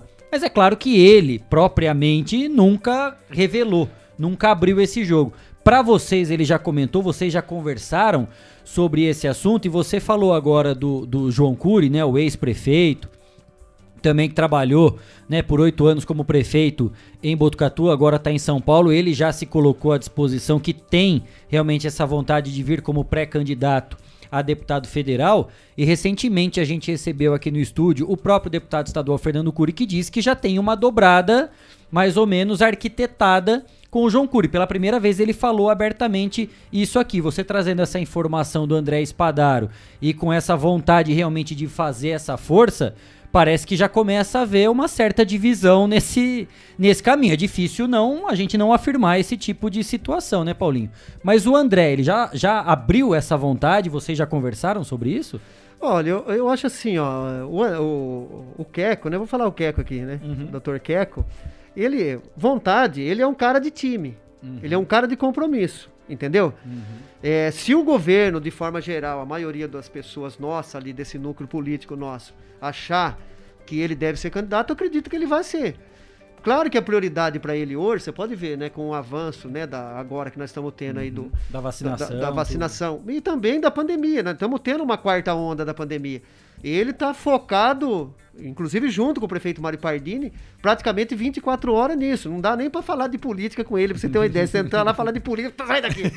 Não quer falar, entendeu? Então, mas é o cara, no meu ponto de vista, que, que tem uma uma possibilidade muito boa, entendeu? Então nós temos uhum. nomes no governo hoje, eu falei de dois nomes para você aqui, que uhum. temos o Queco e, e temos o, o, e temos o Curumim, que eu acho que tem condição de ser, né?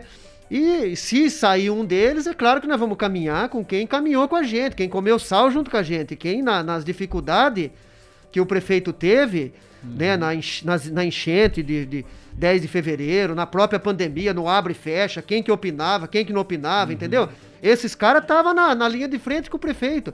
Então, se um deles falar, eu quero ser candidato, como que o Pardini vai chegar e falar, não, eu não vou, não quero que você saia? Não é do perfil do Pardini fazer isso. Uhum. Acho que o Pardini vai vestir a camisa, vai trabalhar e vai tentar viabilizar esse, essa pessoa como, como candidato, entendeu?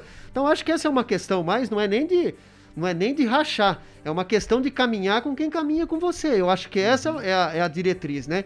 Então, se você quer que eu caminhe com você, você tem que manter um laço estreito comigo. Você tem que uhum. falar, ó, eu quero você perto de mim, ô, ô Kleber. Uhum. Então, a partir do momento que não tem uma, um, um, estreitamento, então isso cria um, um afastamento. Eu acredito que se se nós tivermos um candidato do nosso grupo, nós vamos caminhar com ele. Aí a questão do João, o João, nós vamos ter que falar, João, você, vai, você quer caminhar com, do lado de lá? Pode caminhar. Uhum. Mas você vai caminhar com o nosso candidato aqui também. Então vai ser outra, né? Uma uhum. outra discussão. Acho que, que é tudo vai ser momentos para discutir, né? Pode ser que a gente não tenha candidato, pode ser que, que, que a gente tenha outras prioridades políticas e uhum. prioridades de governo, claro. Né? Mas se uma dessas pessoas se colocarem à disposição, tiver disposto e, e quiser tentar colocar o seu nome para aprovação da população de Botucatu, eu e com certeza o prefeito Mário Pardini, o nosso time, nós vamos caminhar com ela. É, eu até falei dessa questão da divisão, né? E não foi nem pensando em racha, em briga política, longe disso, né? Falei da divisão, que é divisão de voto mesmo, né? Que a cidade, caso tenha dois candidatos, né, com o seu nome, é óbvio que vai ter, né? E a gente sempre coloca esse ponto para saber se pode haver ou não um tipo de consenso, né, Paulinho, para que todos se unam em torno de um nome, porque a gente já provou que é muito ruim ficar sem um candidato, ficar sem um representante. Né? E quando existe essa possibilidade, né, às vezes de uma divisão de votos, ah, vota para cá e vota para lá e Botucatu acaba perdendo, por isso que eu perguntei dessa questão da divisão e para mim ficou muito claro que já existe essa esse posicionamento por parte da prefeitura, né? Se houver dentro da própria prefeitura um nome colocado à disposição nesse caso, ou Queco, né? Como você Sim. assim o chama, o doutor André Espadaro, secretário, atual secretário de saúde, Ou o próprio Curumim, né? Vereador de, acho que é quarto mandato Quarto dele, já mandato, se não me engano, né? duas vezes presidente da Câmara Presidente e, da e Câmara. segundo mandato de secretário, né? Vamos dizer assim, né? Uma liderança regional dentro do próprio partido, né? Que fez isso muito bem desde a época, né? Da, da campanha do PSDB para governo do estado, agora na reeleição do prefeito Pardini. E se um desses nomes for decidido por esse grupo político, né? Como você deixou bem claro, que ninguém decide sozinho. Isso, exatamente. Existe um grupo que trabalha em torno de um objetivo, né? De uma caminhada de, de, de projetos para a cidade e para a região. Se tiver um desses dois nomes, né? O Paulinho deixou claro que a prefeitura, claro, vai estar caminhando com um desses nomes, Cristiano Alves. É, eu, eu gosto de perguntar, e não é para colocar fogo, colocar parede, porque senão fica muito zoom, zoom, zoom também, a gente parece Não, que fica correto, trabalhando com correto. teorias, né? Não, tá correto. Sempre com É suposições, com É bastidores. Tem que ser preto no branco. E até porque se isso se confirmar, né, Paulinho? Daqui pouco tempo já tem que haver a, a, a separação, digamos assim, né? O doutor André Espadaro vai ter que pedir exoneração, porque não Sim, pode sim. continuar, ou no caso do Curumim, também deixar Também, a prefeitura, e aí ele voltaria para a Câmara pode, ou ele né? também abre mão da... Tem- não, ele- na ele- lei permite, Se mas... for o Curumim, ele volta para a Câmara, pro, pro, pro mandato dele de vereador e, e continua vereador e candidato. O Queco tem que se afastar da secretaria. Guilherme Dorini. É, primeiro que eu gostaria de deixar uma boa tarde pro Paulinho. Seja bem-vindo aqui no Estação Que já Notícia, te salvou, Paulinho. hein? Já me salvou. Isso Já que eu ia salvou, falar. já Eu ia falar já isso. Né? Ele me salvou já uma vez, que atolou meu carro, tava lá junto e tirou. Foi lá na, na, na casa do sogro, né, Paulinho? Pegar a Isso, enxada e me ajudar justamente, lá. opa. Ficamos com as calças tudo cheias de barro, né, Paulinho? Pelo amor de Deus. Mas faz parte da vida e agradeço demais você aquele dia porque me ajudou Isso. muito, Paulinho. Não, vamos lá. Tem uma mensagem aqui no WhatsApp do Estação Notícia, Kleber, na Natália Santos, que é moradora de Botucatu, e fala que gostaria de parabenizar a zeladoria da nossa cidade de Botucatu.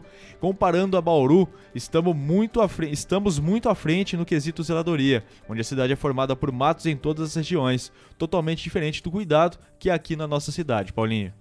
Que legal, né? Isso, isso, Uhum. isso faz com que a gente levante cada dia cedo, Kleber, é. mais contente, mais animado para tentar deixar essa cidade mais limpa e mais bonita.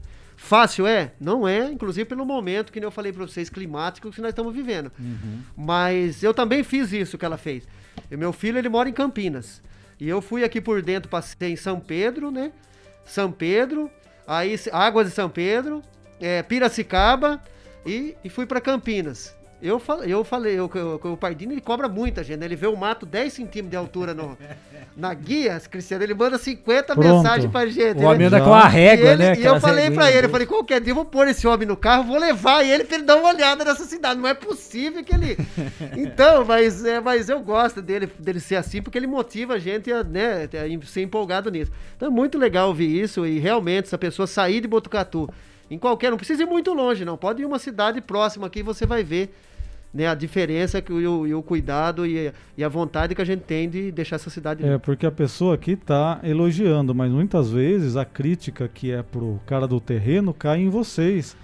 Porque é como se a prefeitura não tivesse tomando providência. Justamente. Então o primeiro que leva o xingo é o cara da zeladoria isso lá. Primeiro é ele. Tem que agradecer né? ela muito. Aí, quando vocês dão atenção, lógico que a pessoa vai Justamente. reconhecer, fala, ó, deu atenção. Justamente. E se demora para limpar, eles entendem que a culpa é da zeladoria que não está cobrando, mas vocês estão cobrando lá, levando documento dentro da lei, lógico, né? Você Sim. não pode chegar e, e não procurar a pessoa primeiro, né? Então, lógico que vocês levam primeiro a paulada para depois, possivelmente, a pessoa falar, olha, deram atenção, É, foram atrás. Então tem esses dois lados também. Tem gente que reconhece, tem gente que não, né? Exatamente.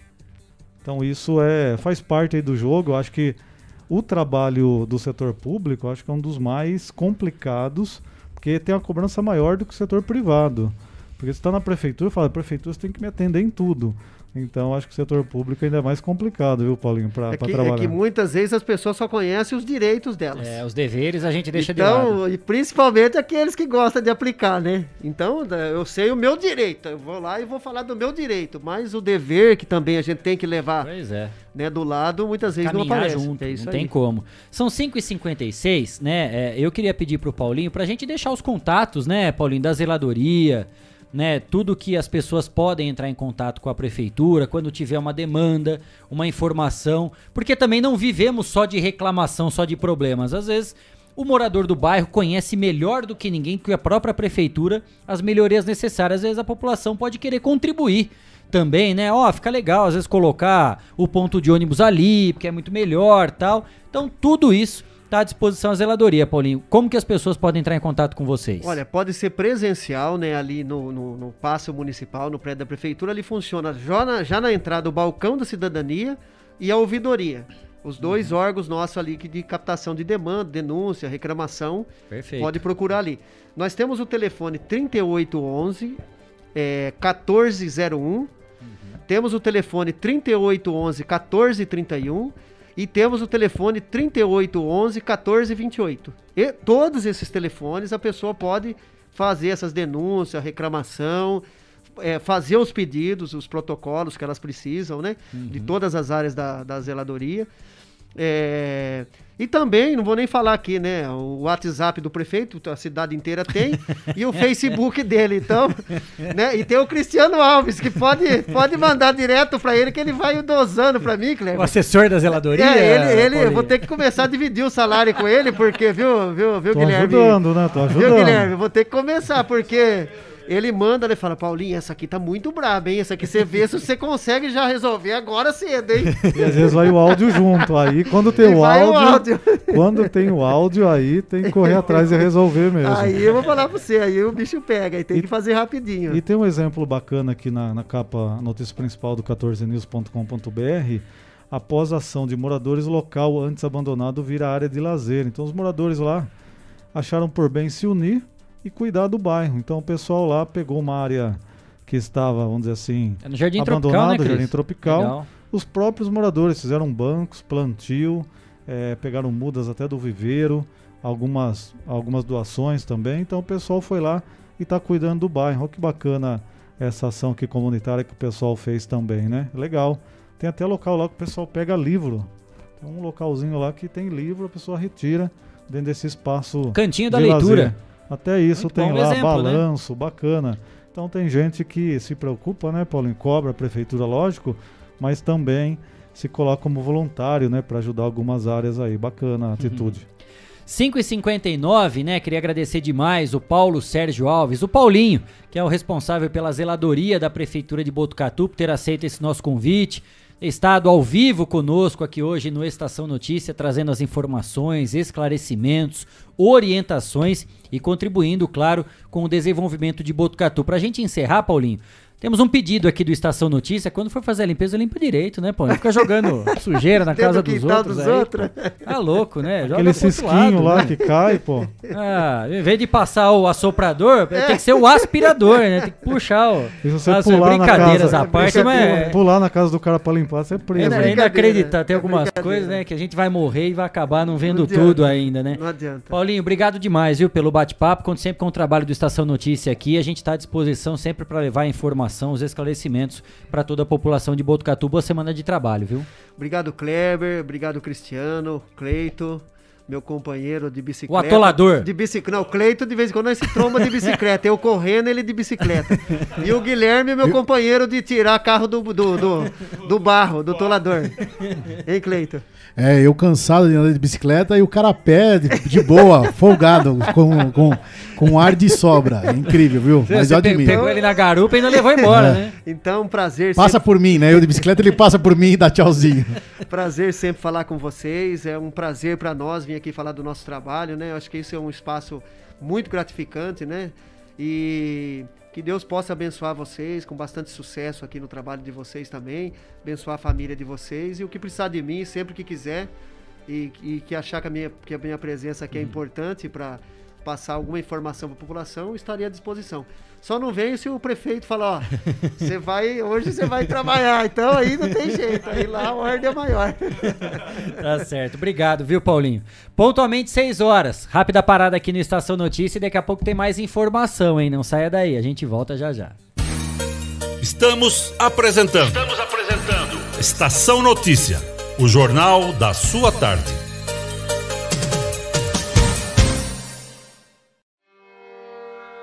A cada dia, um novo desafio. Nesse momento de incertezas, mais do que nunca é preciso transformar ideias em oportunidades. Juntos, vamos criar a melhor estratégia para sua empresa. A Smart Comunicação é uma agência especializada em jornalismo, marketing e publicidade e propaganda. Atuamos com comunicação corporativa e planejamento estratégico. Conte com nossa equipe para gerenciar e produzir o conteúdo ideal das redes sociais. Também trabalhamos com vídeos institucionais e comerciais para deixar a sua marca em evidência. Venha para a Smart Comunicação.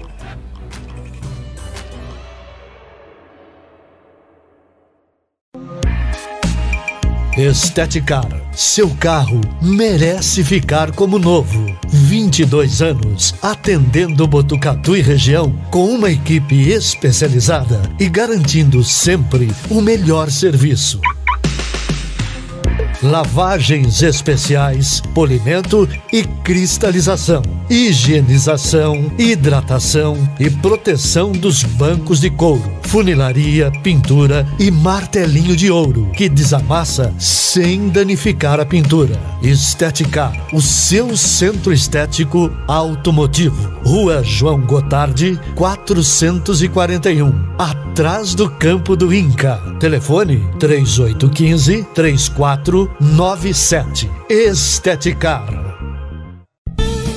Fogasa Botucatu, uma ótima opção para você terminar muito bem o seu dia. De quarta a domingo, servindo os melhores lanches, pastéis e aquela porção especial de dar água na boca. Experimente também nossa deliciosa Fogasa. São vários sabores à sua escolha. Venha conhecer. Estamos em frente à rotatória da rodovia Gastão da Alfarra. Ou, se preferir, peça pelo delivery 98 803 5218. Fogasa Botucatu.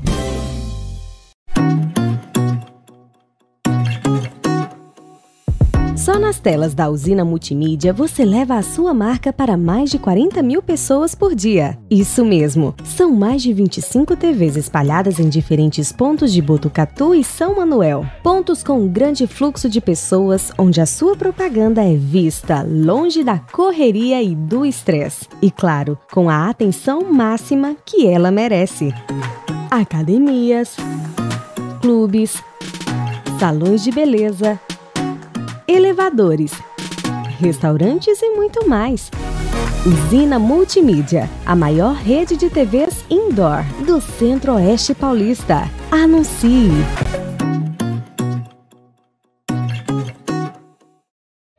Quer ficar bem informado? Acesse 14news.com.br.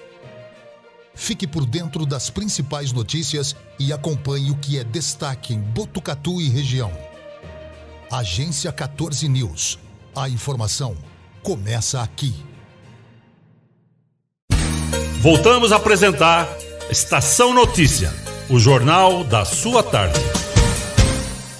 6 e 4, estamos de volta com a edição número 97 do Estação Notícia, o jornal da sua tarde, com imagens aí da câmera da lavanderia 5 a SEC lá no Jardim Paraíso, trazendo o movimento da Avenida Camilo Mazzoni, em frente ao número 1568, lá no Jardim Paraíso, finalzinho de tarde, já comecinho de noite, aqui em Botucatu. Imagens para você lá da região norte da cidade. Imagens da Avenida Camilo Mazzoni através das câmeras da lavanderia 5 a SEC. 6 e 5. Hora de falarmos sobre a pandemia aqui em Botucatu, hein? A Prefeitura divulgou mais um boletim atualizando os números na cidade. Neste momento, três pacientes seguem internados nos leitos de enfermaria do Hospital das Clínicas da Unesp, em Rubião Júnior, com o diagnóstico da doença. 1.547 pessoas estão em quarentena, cumprindo os protocolos e medidas de isolamento. Em relação aos testes realizados, foram 133 negativos e 54 positivos. Durante o vídeo gravado e divulgado nesse último boletim, o secretário municipal de saúde, Dr. André Espadaro, fez questão de destacar a presença da variante Omicron e afirmou que a vacina não impede necessariamente a transmissão, mas sim as internações. O secretário comparou o atual momento com o pico vivido em junho de 2021, quando havia 988 pessoas contaminadas em uma semana, com 100 internados, sendo 30 em leitos de UTI, com a busca de respiradores. Hoje, são quase 2 mil infectados na semana e 3 internados em leitos de enfermaria sem a necessidade de usar os respiradores. Ainda de acordo com André Espadaro, a vacinação com a terceira dose contra a Covid-19 atingiu 67% em Botucatu. Porém, o objetivo é alcançar 80% de imunização. 6 e 7. As consequências e números da pandemia vêm forçando que medidas sejam adotadas para evitar a transmissão da doença. O carnaval já foi cancelado em diversas cidades. Aqui em Botucatu, prefeito Mário Pardini anunciou há algum tempo que não iria promover a folia por causa da Covid-19. Agora, o clube Dragões da Vila divulgou que também não fará mais o tradicional baile de carnaval. O anúncio foi feito por Antônio Cecílio Júnior em um comunicado nas redes sociais. Na nota, diz o seguinte: a diretoria do Dragões da Vila vem a público comunicar a não realização do tradicional baile de carnaval no ano 2022. O Botucatu está dando exemplos na cobertura, cobertura vacinal, constatando é, aqui, segundo, menor incidência de casos graves. Sendo assim, faz-se necessário acompanhar os níveis de incidências da Covid-19 e de outras variantes. Devemos lembrar das medidas de distanciamento social e a obrigatoriedade do uso de máscaras. Ainda no comunicado, a diretoria cita ter certeza da compreensão dos frequentadores e dos amigos do Dragões e em breve, se Deus quiser, voltará com os eventos. 6 e 8. Mais uma reportagem em destaque no site de notícias G1. A Agência Nacional de Aviação Civil, a ANAC, autorizou as companhias aéreas Azul e a Gol a voar com menos comissários de bordo nos aviões. Três, em vez de quatro profissionais. A Latam fez o mesmo pedido e aguarda agora uma resposta da agência. Na prática, a medida obriga as empresas a reacomodarem os passageiros em outros voos, porque haverá limite de até 150 assentos em aviões com capacidade para até 186 pessoas. Juntas, as três empresas detêm 98,2% do mercado doméstico de aviação no Brasil, segundo dados da agência relativos a novembro, os mais recentes disponíveis. Os pedidos das companhias aéreas estão relacionados ao avanço da variante Omicron, que tem causado afastamento de tripulantes das escalas de voo e cancelamentos de voos. A Omicron também tem provocado impacto em outros setores da, da economia, como profissionais da saúde e também do comércio. A autorização da ANAC Azul foi dada em 12 de janeiro. O aval a Gol, nesta segunda-feira, as empresas são obrigadas a manter um comissário para cada 50 passageiros. Assim, para voar com três tripulantes, os voos passam a ter um número reduzido de passageiros. No caso da Gol, os Boeings 737-800 e 737 MAX 8 afetados pela medida poderão levar até 150 passageiros caso operem com três comissários. Os aviões têm capacidade para 186 passageiros. Na Azul, voos com o Airbus A320 ficam restritos a 150 assentos. A aeronave tem capacidade para levar 174 passageiros. Em aeronaves Embraer E195, a companhia poderá levar 100 passageiros e usar dois comissários. O avião tem capacidade para até 118 passageiros. No caso da Azul, o Sindicato Nacional dos Aeronautas recebeu uma denúncia de que a empresa já operava com menos comissionários antes da autorização formal da ANAC. O sindicato questionou a ANAC a respeito e não obteve resposta. Questionada pelo G1, a Azul não se manifestou. A Gol se limitou a confirmar a informação da redução de comissários. A Latam informou que aguarda a manifestação da ANAC sobre o pedido de atuar com menos comissários. 6 e 10. Ainda sobre essa questão, em meio ao avanço da variante Ômicron e também do vírus H3N2 da influenza, as companhias aéreas estão dispensando muitos de seus tripulantes com síndromes gripais para que possam fazer o isolamento. Isso fez com que diversos voos fossem cancelados no início de 2022. A Azul foi a primeira a ter voos afetados mas a Latam também sofreu com os impactos, cancelando 111 voos. Na ocasião, a ANAC afirmou que monitorava os casos de Covid e gripe em pilotos, comissários e demais profissionais do setor aéreo para minimizar impactos em voos. No mundo, o avanço da variante Omicron em meio à necessidade de isolar tripulantes potencialmente infectados levou a milhares de atrasos ou cancelamentos, a maioria deles em aeroportos dos Estados Unidos e da China, entre o Natal e o Ano Novo. 6 e 11. Eu quero falar para você agora da Elete Informática, uma empresa com 27 anos em tecnologia da informação. Lá você encontra produtos de alta qualidade, microcomputadores, monitores, impressoras, tablets, celulares, acessórios e suprimentos. Assistência técnica especializada, técnicos treinados e qualificados. Na Elete Informática, você compra sem precisar sair de casa. Acesse elete.com.br. Elete Informática, segurança e experiência. O telefone é o 3815 2078 ou pelo WhatsApp 99141 0408. Elete Informática. 6 e 12, o Estação Notícia vai fazer mais uma rápida parada e na volta tem mais informação e também o bloco de esportes, hein? Não saia daí, a gente volta já já. Estamos apresentando. Estamos apresentando. Estação Notícia, o jornal da sua tarde.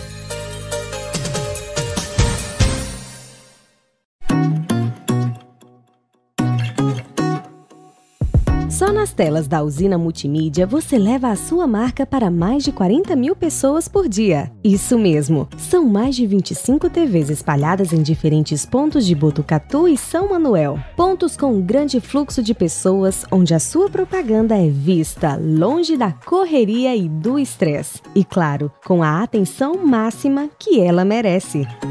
Academias, clubes, salões de beleza elevadores, restaurantes e muito mais. Usina Multimídia, a maior rede de TVs indoor do Centro-Oeste Paulista. Anuncie!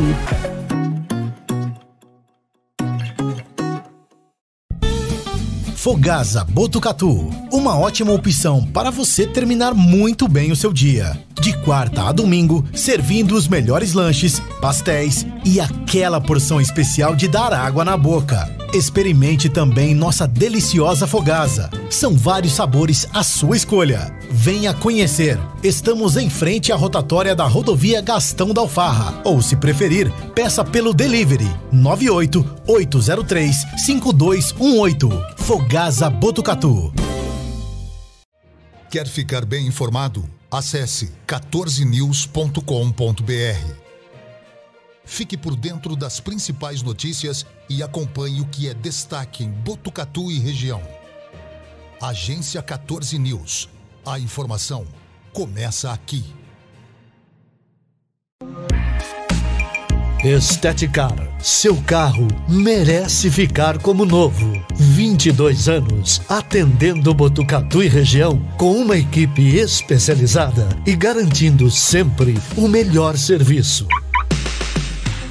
lavagens especiais, polimento e cristalização, higienização, hidratação e proteção dos bancos de couro, funilaria, pintura e martelinho de ouro que desamassa sem danificar a pintura. Esteticar, o seu centro estético automotivo. Rua João Gotardi, 441, atrás do campo do Inca. Telefone 3815 34 97. Esteticar.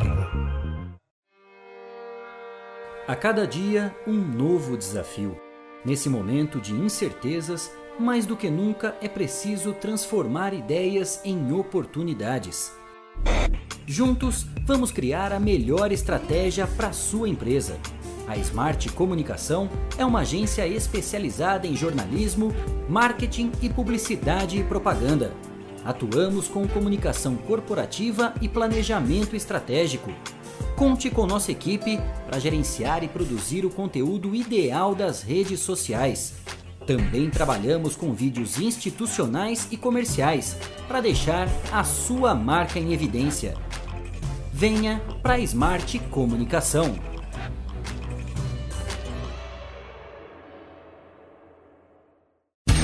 Voltamos a apresentar Estação Notícia, o jornal da sua tarde.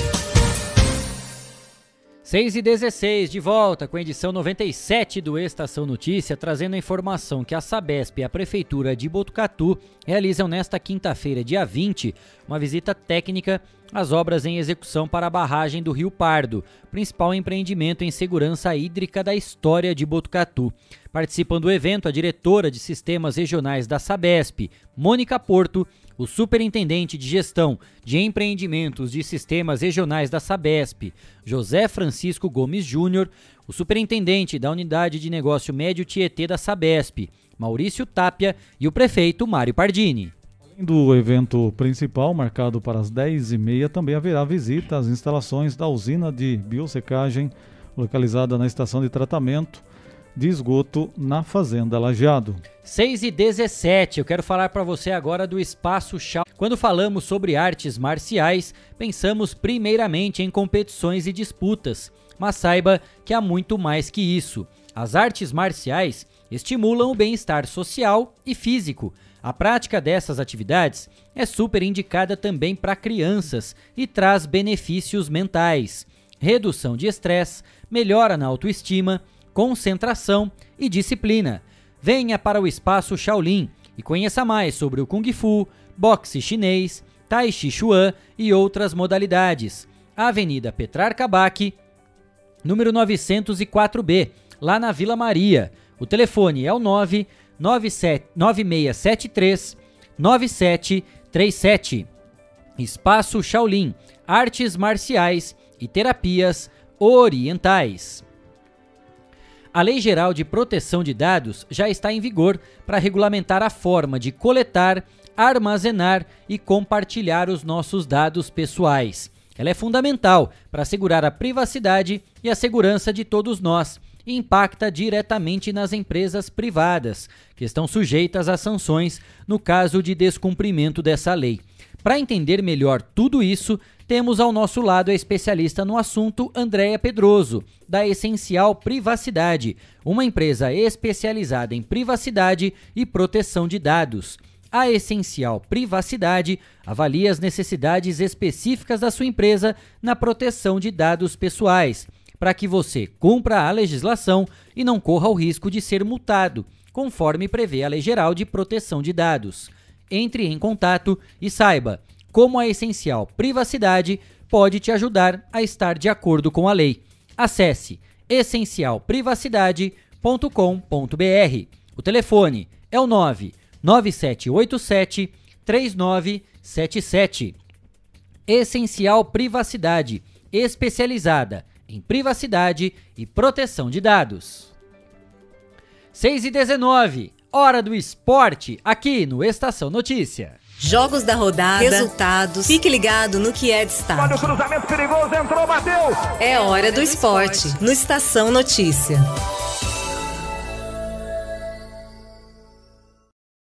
Oferecimento: Espaço Shaolin, artes marciais e terapias orientais. Avenida Petar Baque, 904B, na Vila Maria. Fone 99673 9737. Isso aí, 6 e 20 já está no ar aqui o bloco esportivo. Ao meu lado, Guilherme Dorini, para trazermos os principais destaques. A gente vai falar rapidamente sobre o mercado da bola. Recentemente, a gente comentou daquela reviravolta no Cruzeiro, né? Que o Ronaldo agora é o novo dono do clube. E aí deu toda aquela polêmica, né? Porque uma das primeiras atitudes foi enxugar a folha salarial do clube, conter as despesas. E um dos principais ídolos, né, o goleiro Fábio, de 40 anos, acabou saindo do clube e ele está negociando com o América Mineiro agora, Gui. Inclusive, tem conversas bastante adiantadas entre América Mineiro e o goleiro Fábio, até porque o atual goleiro, né, o, o Matheus, se não me engano, o nome do, do goleiro lá do Cavicchioli, é uma coisa É, assim, alguma né? coisa. Cavicchioli, ele passou por uma cirurgia no coração. Entendi. Vai ficar afastado um certo tempo dos gramados e aí a diretoria rapidamente agiu Ah, e já tem legal. conversas adiantadas com o goleiro Fábio, que tem experiência, inclusive porque o América Mineiro vai disputar a Libertadores da América. Sem dúvida. Né, aquela fase da pré-Libertadores já nesse início de 2022. Ainda falando do mercado da bola. Só um minuto, Kleber. Antes de você falar do mercado da bola, já que você falou do Cruzeiro, o Cruzeiro também contratou, tem uma novidade no gol, né? É, para ficar no lugar, substituir o Fábio, que é o Rafael Cabral, que chega para substituir esse goleiro. O goleiro estava no Reading da Inglaterra e assinou por três anos. Pra quem não tá familiarizado ou não lembrou, Rafael Cabral é aquele mesmo que já foi campeão da Libertadores pelo Santos. Ele mesmo. Lá em 2011, hein, Cleiton Santos? Faz tempo já, hein?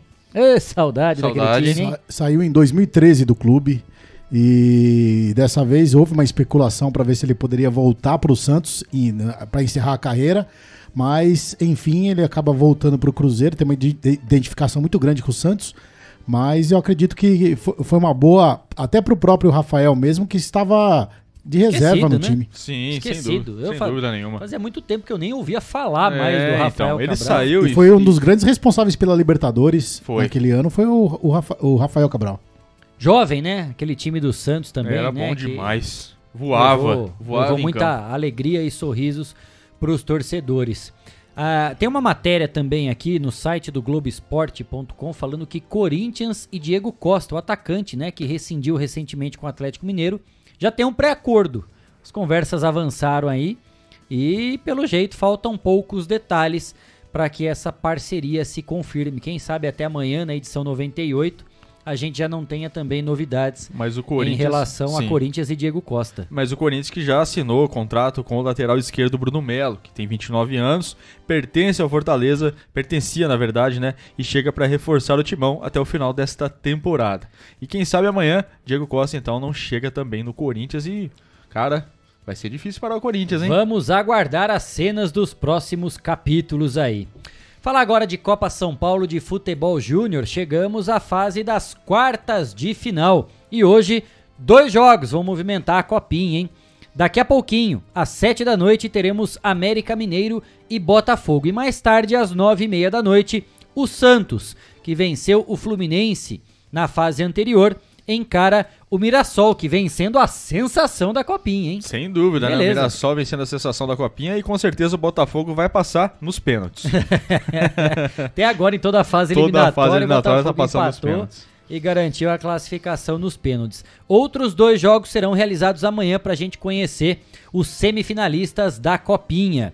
É, às sete da noite, o Palmeiras enfrenta o Oeste. Essa partida será disputada na Arena Barueri.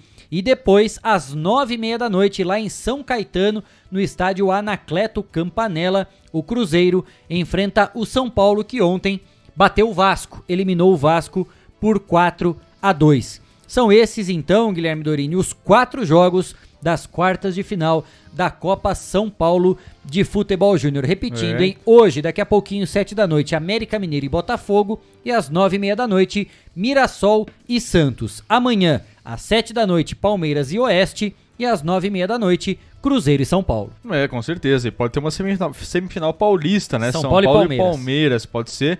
E até se o Santos passar também das quartas amanhã do Mirassol, hoje do Mirassol, e passar também da semifinal, pode ser que tenha, se tiver São Paulo e Palmeiras, pode ser que tenha uma final paulista também, Kleber. E já começou a discussão para ver onde serão os mandos, né? Onde serão realizadas essas partidas, tanto das semifinais quanto também da final. Historicamente, a copinha era decidida no Pacaembu. No Pacaembu, No dia 25 de janeiro, aniversário de São Aniversário de Paulo. São Paulo. O Pacaembu agora está em reforma, virou uma propriedade privada, né? Tem investidores, então não será lá.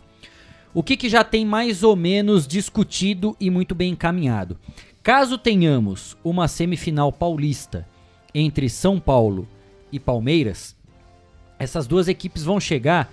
Quem tiver o melhor, a melhor campanha até a semifinal, Gui, vai mandar o jogo. Certo. Ou seja, se der São Paulo e Palmeiras, o São Paulo tiver a melhor campanha, o jogo será no Morumbi, Sim. a semifinal.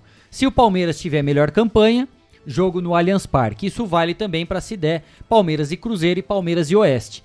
Palmeiras vai poder mandar o jogo e aí nesse caso o São Paulo também mandaria.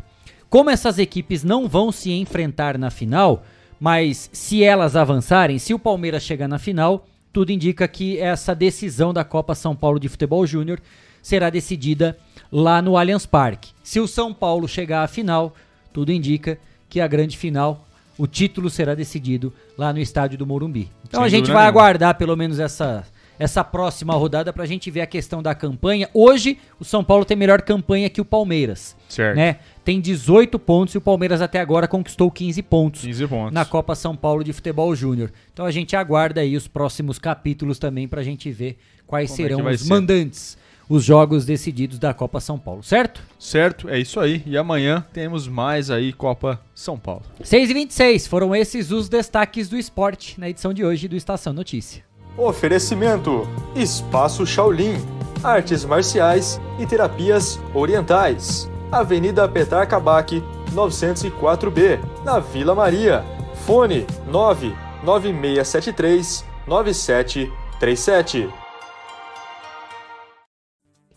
6 e 27 estamos chegando ao final da edição número 97 do Estação Notícia, o Jornal da Sua Tarde. Cristiano Alves, mais uma vez, muito obrigado pela participação, pela presença. Um jornal recheado de informações, novidades também, deixando quem nos acompanha, claro, sempre muito bem informado. Muito bem, obrigado a todos. A gente recebeu uma informação aqui em nível nacional de o início de movimentação eh, de greve na Receita Federal. A gente entrou em contato com a Receita aqui em Botucatu, aqui está tudo tranquilo, mas a movimentação em alguns locais aí do país. Mas aqui em Botucatu tudo normal, segundo a informação que a gente obteve junto à agência. Obrigado a todos que acompanharam, participaram. Estaremos de volta amanhã.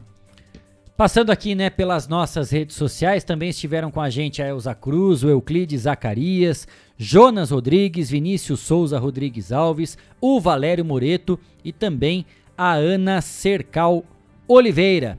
Guilherme Dorini e Cleiton Santos, obrigado também pela edição de hoje. Temos um novo encontro amanhã, pontualmente, às 4h20 da tarde. Obrigado pela sua companhia, pela sua audiência. Um ótimo final de terça-feira. Estação Notícias se despede, mas se você quer ficar bem informado, é só acessar 14news.com.br. Os principais fatos e destaques de Botucatu e toda a nossa região. Obrigado mais uma vez, um grande abraço. Até amanhã, hein? Tchau, tchau. Termina agora. Estação Notícia. De segunda a sexta, pontualmente às 4h20 da tarde.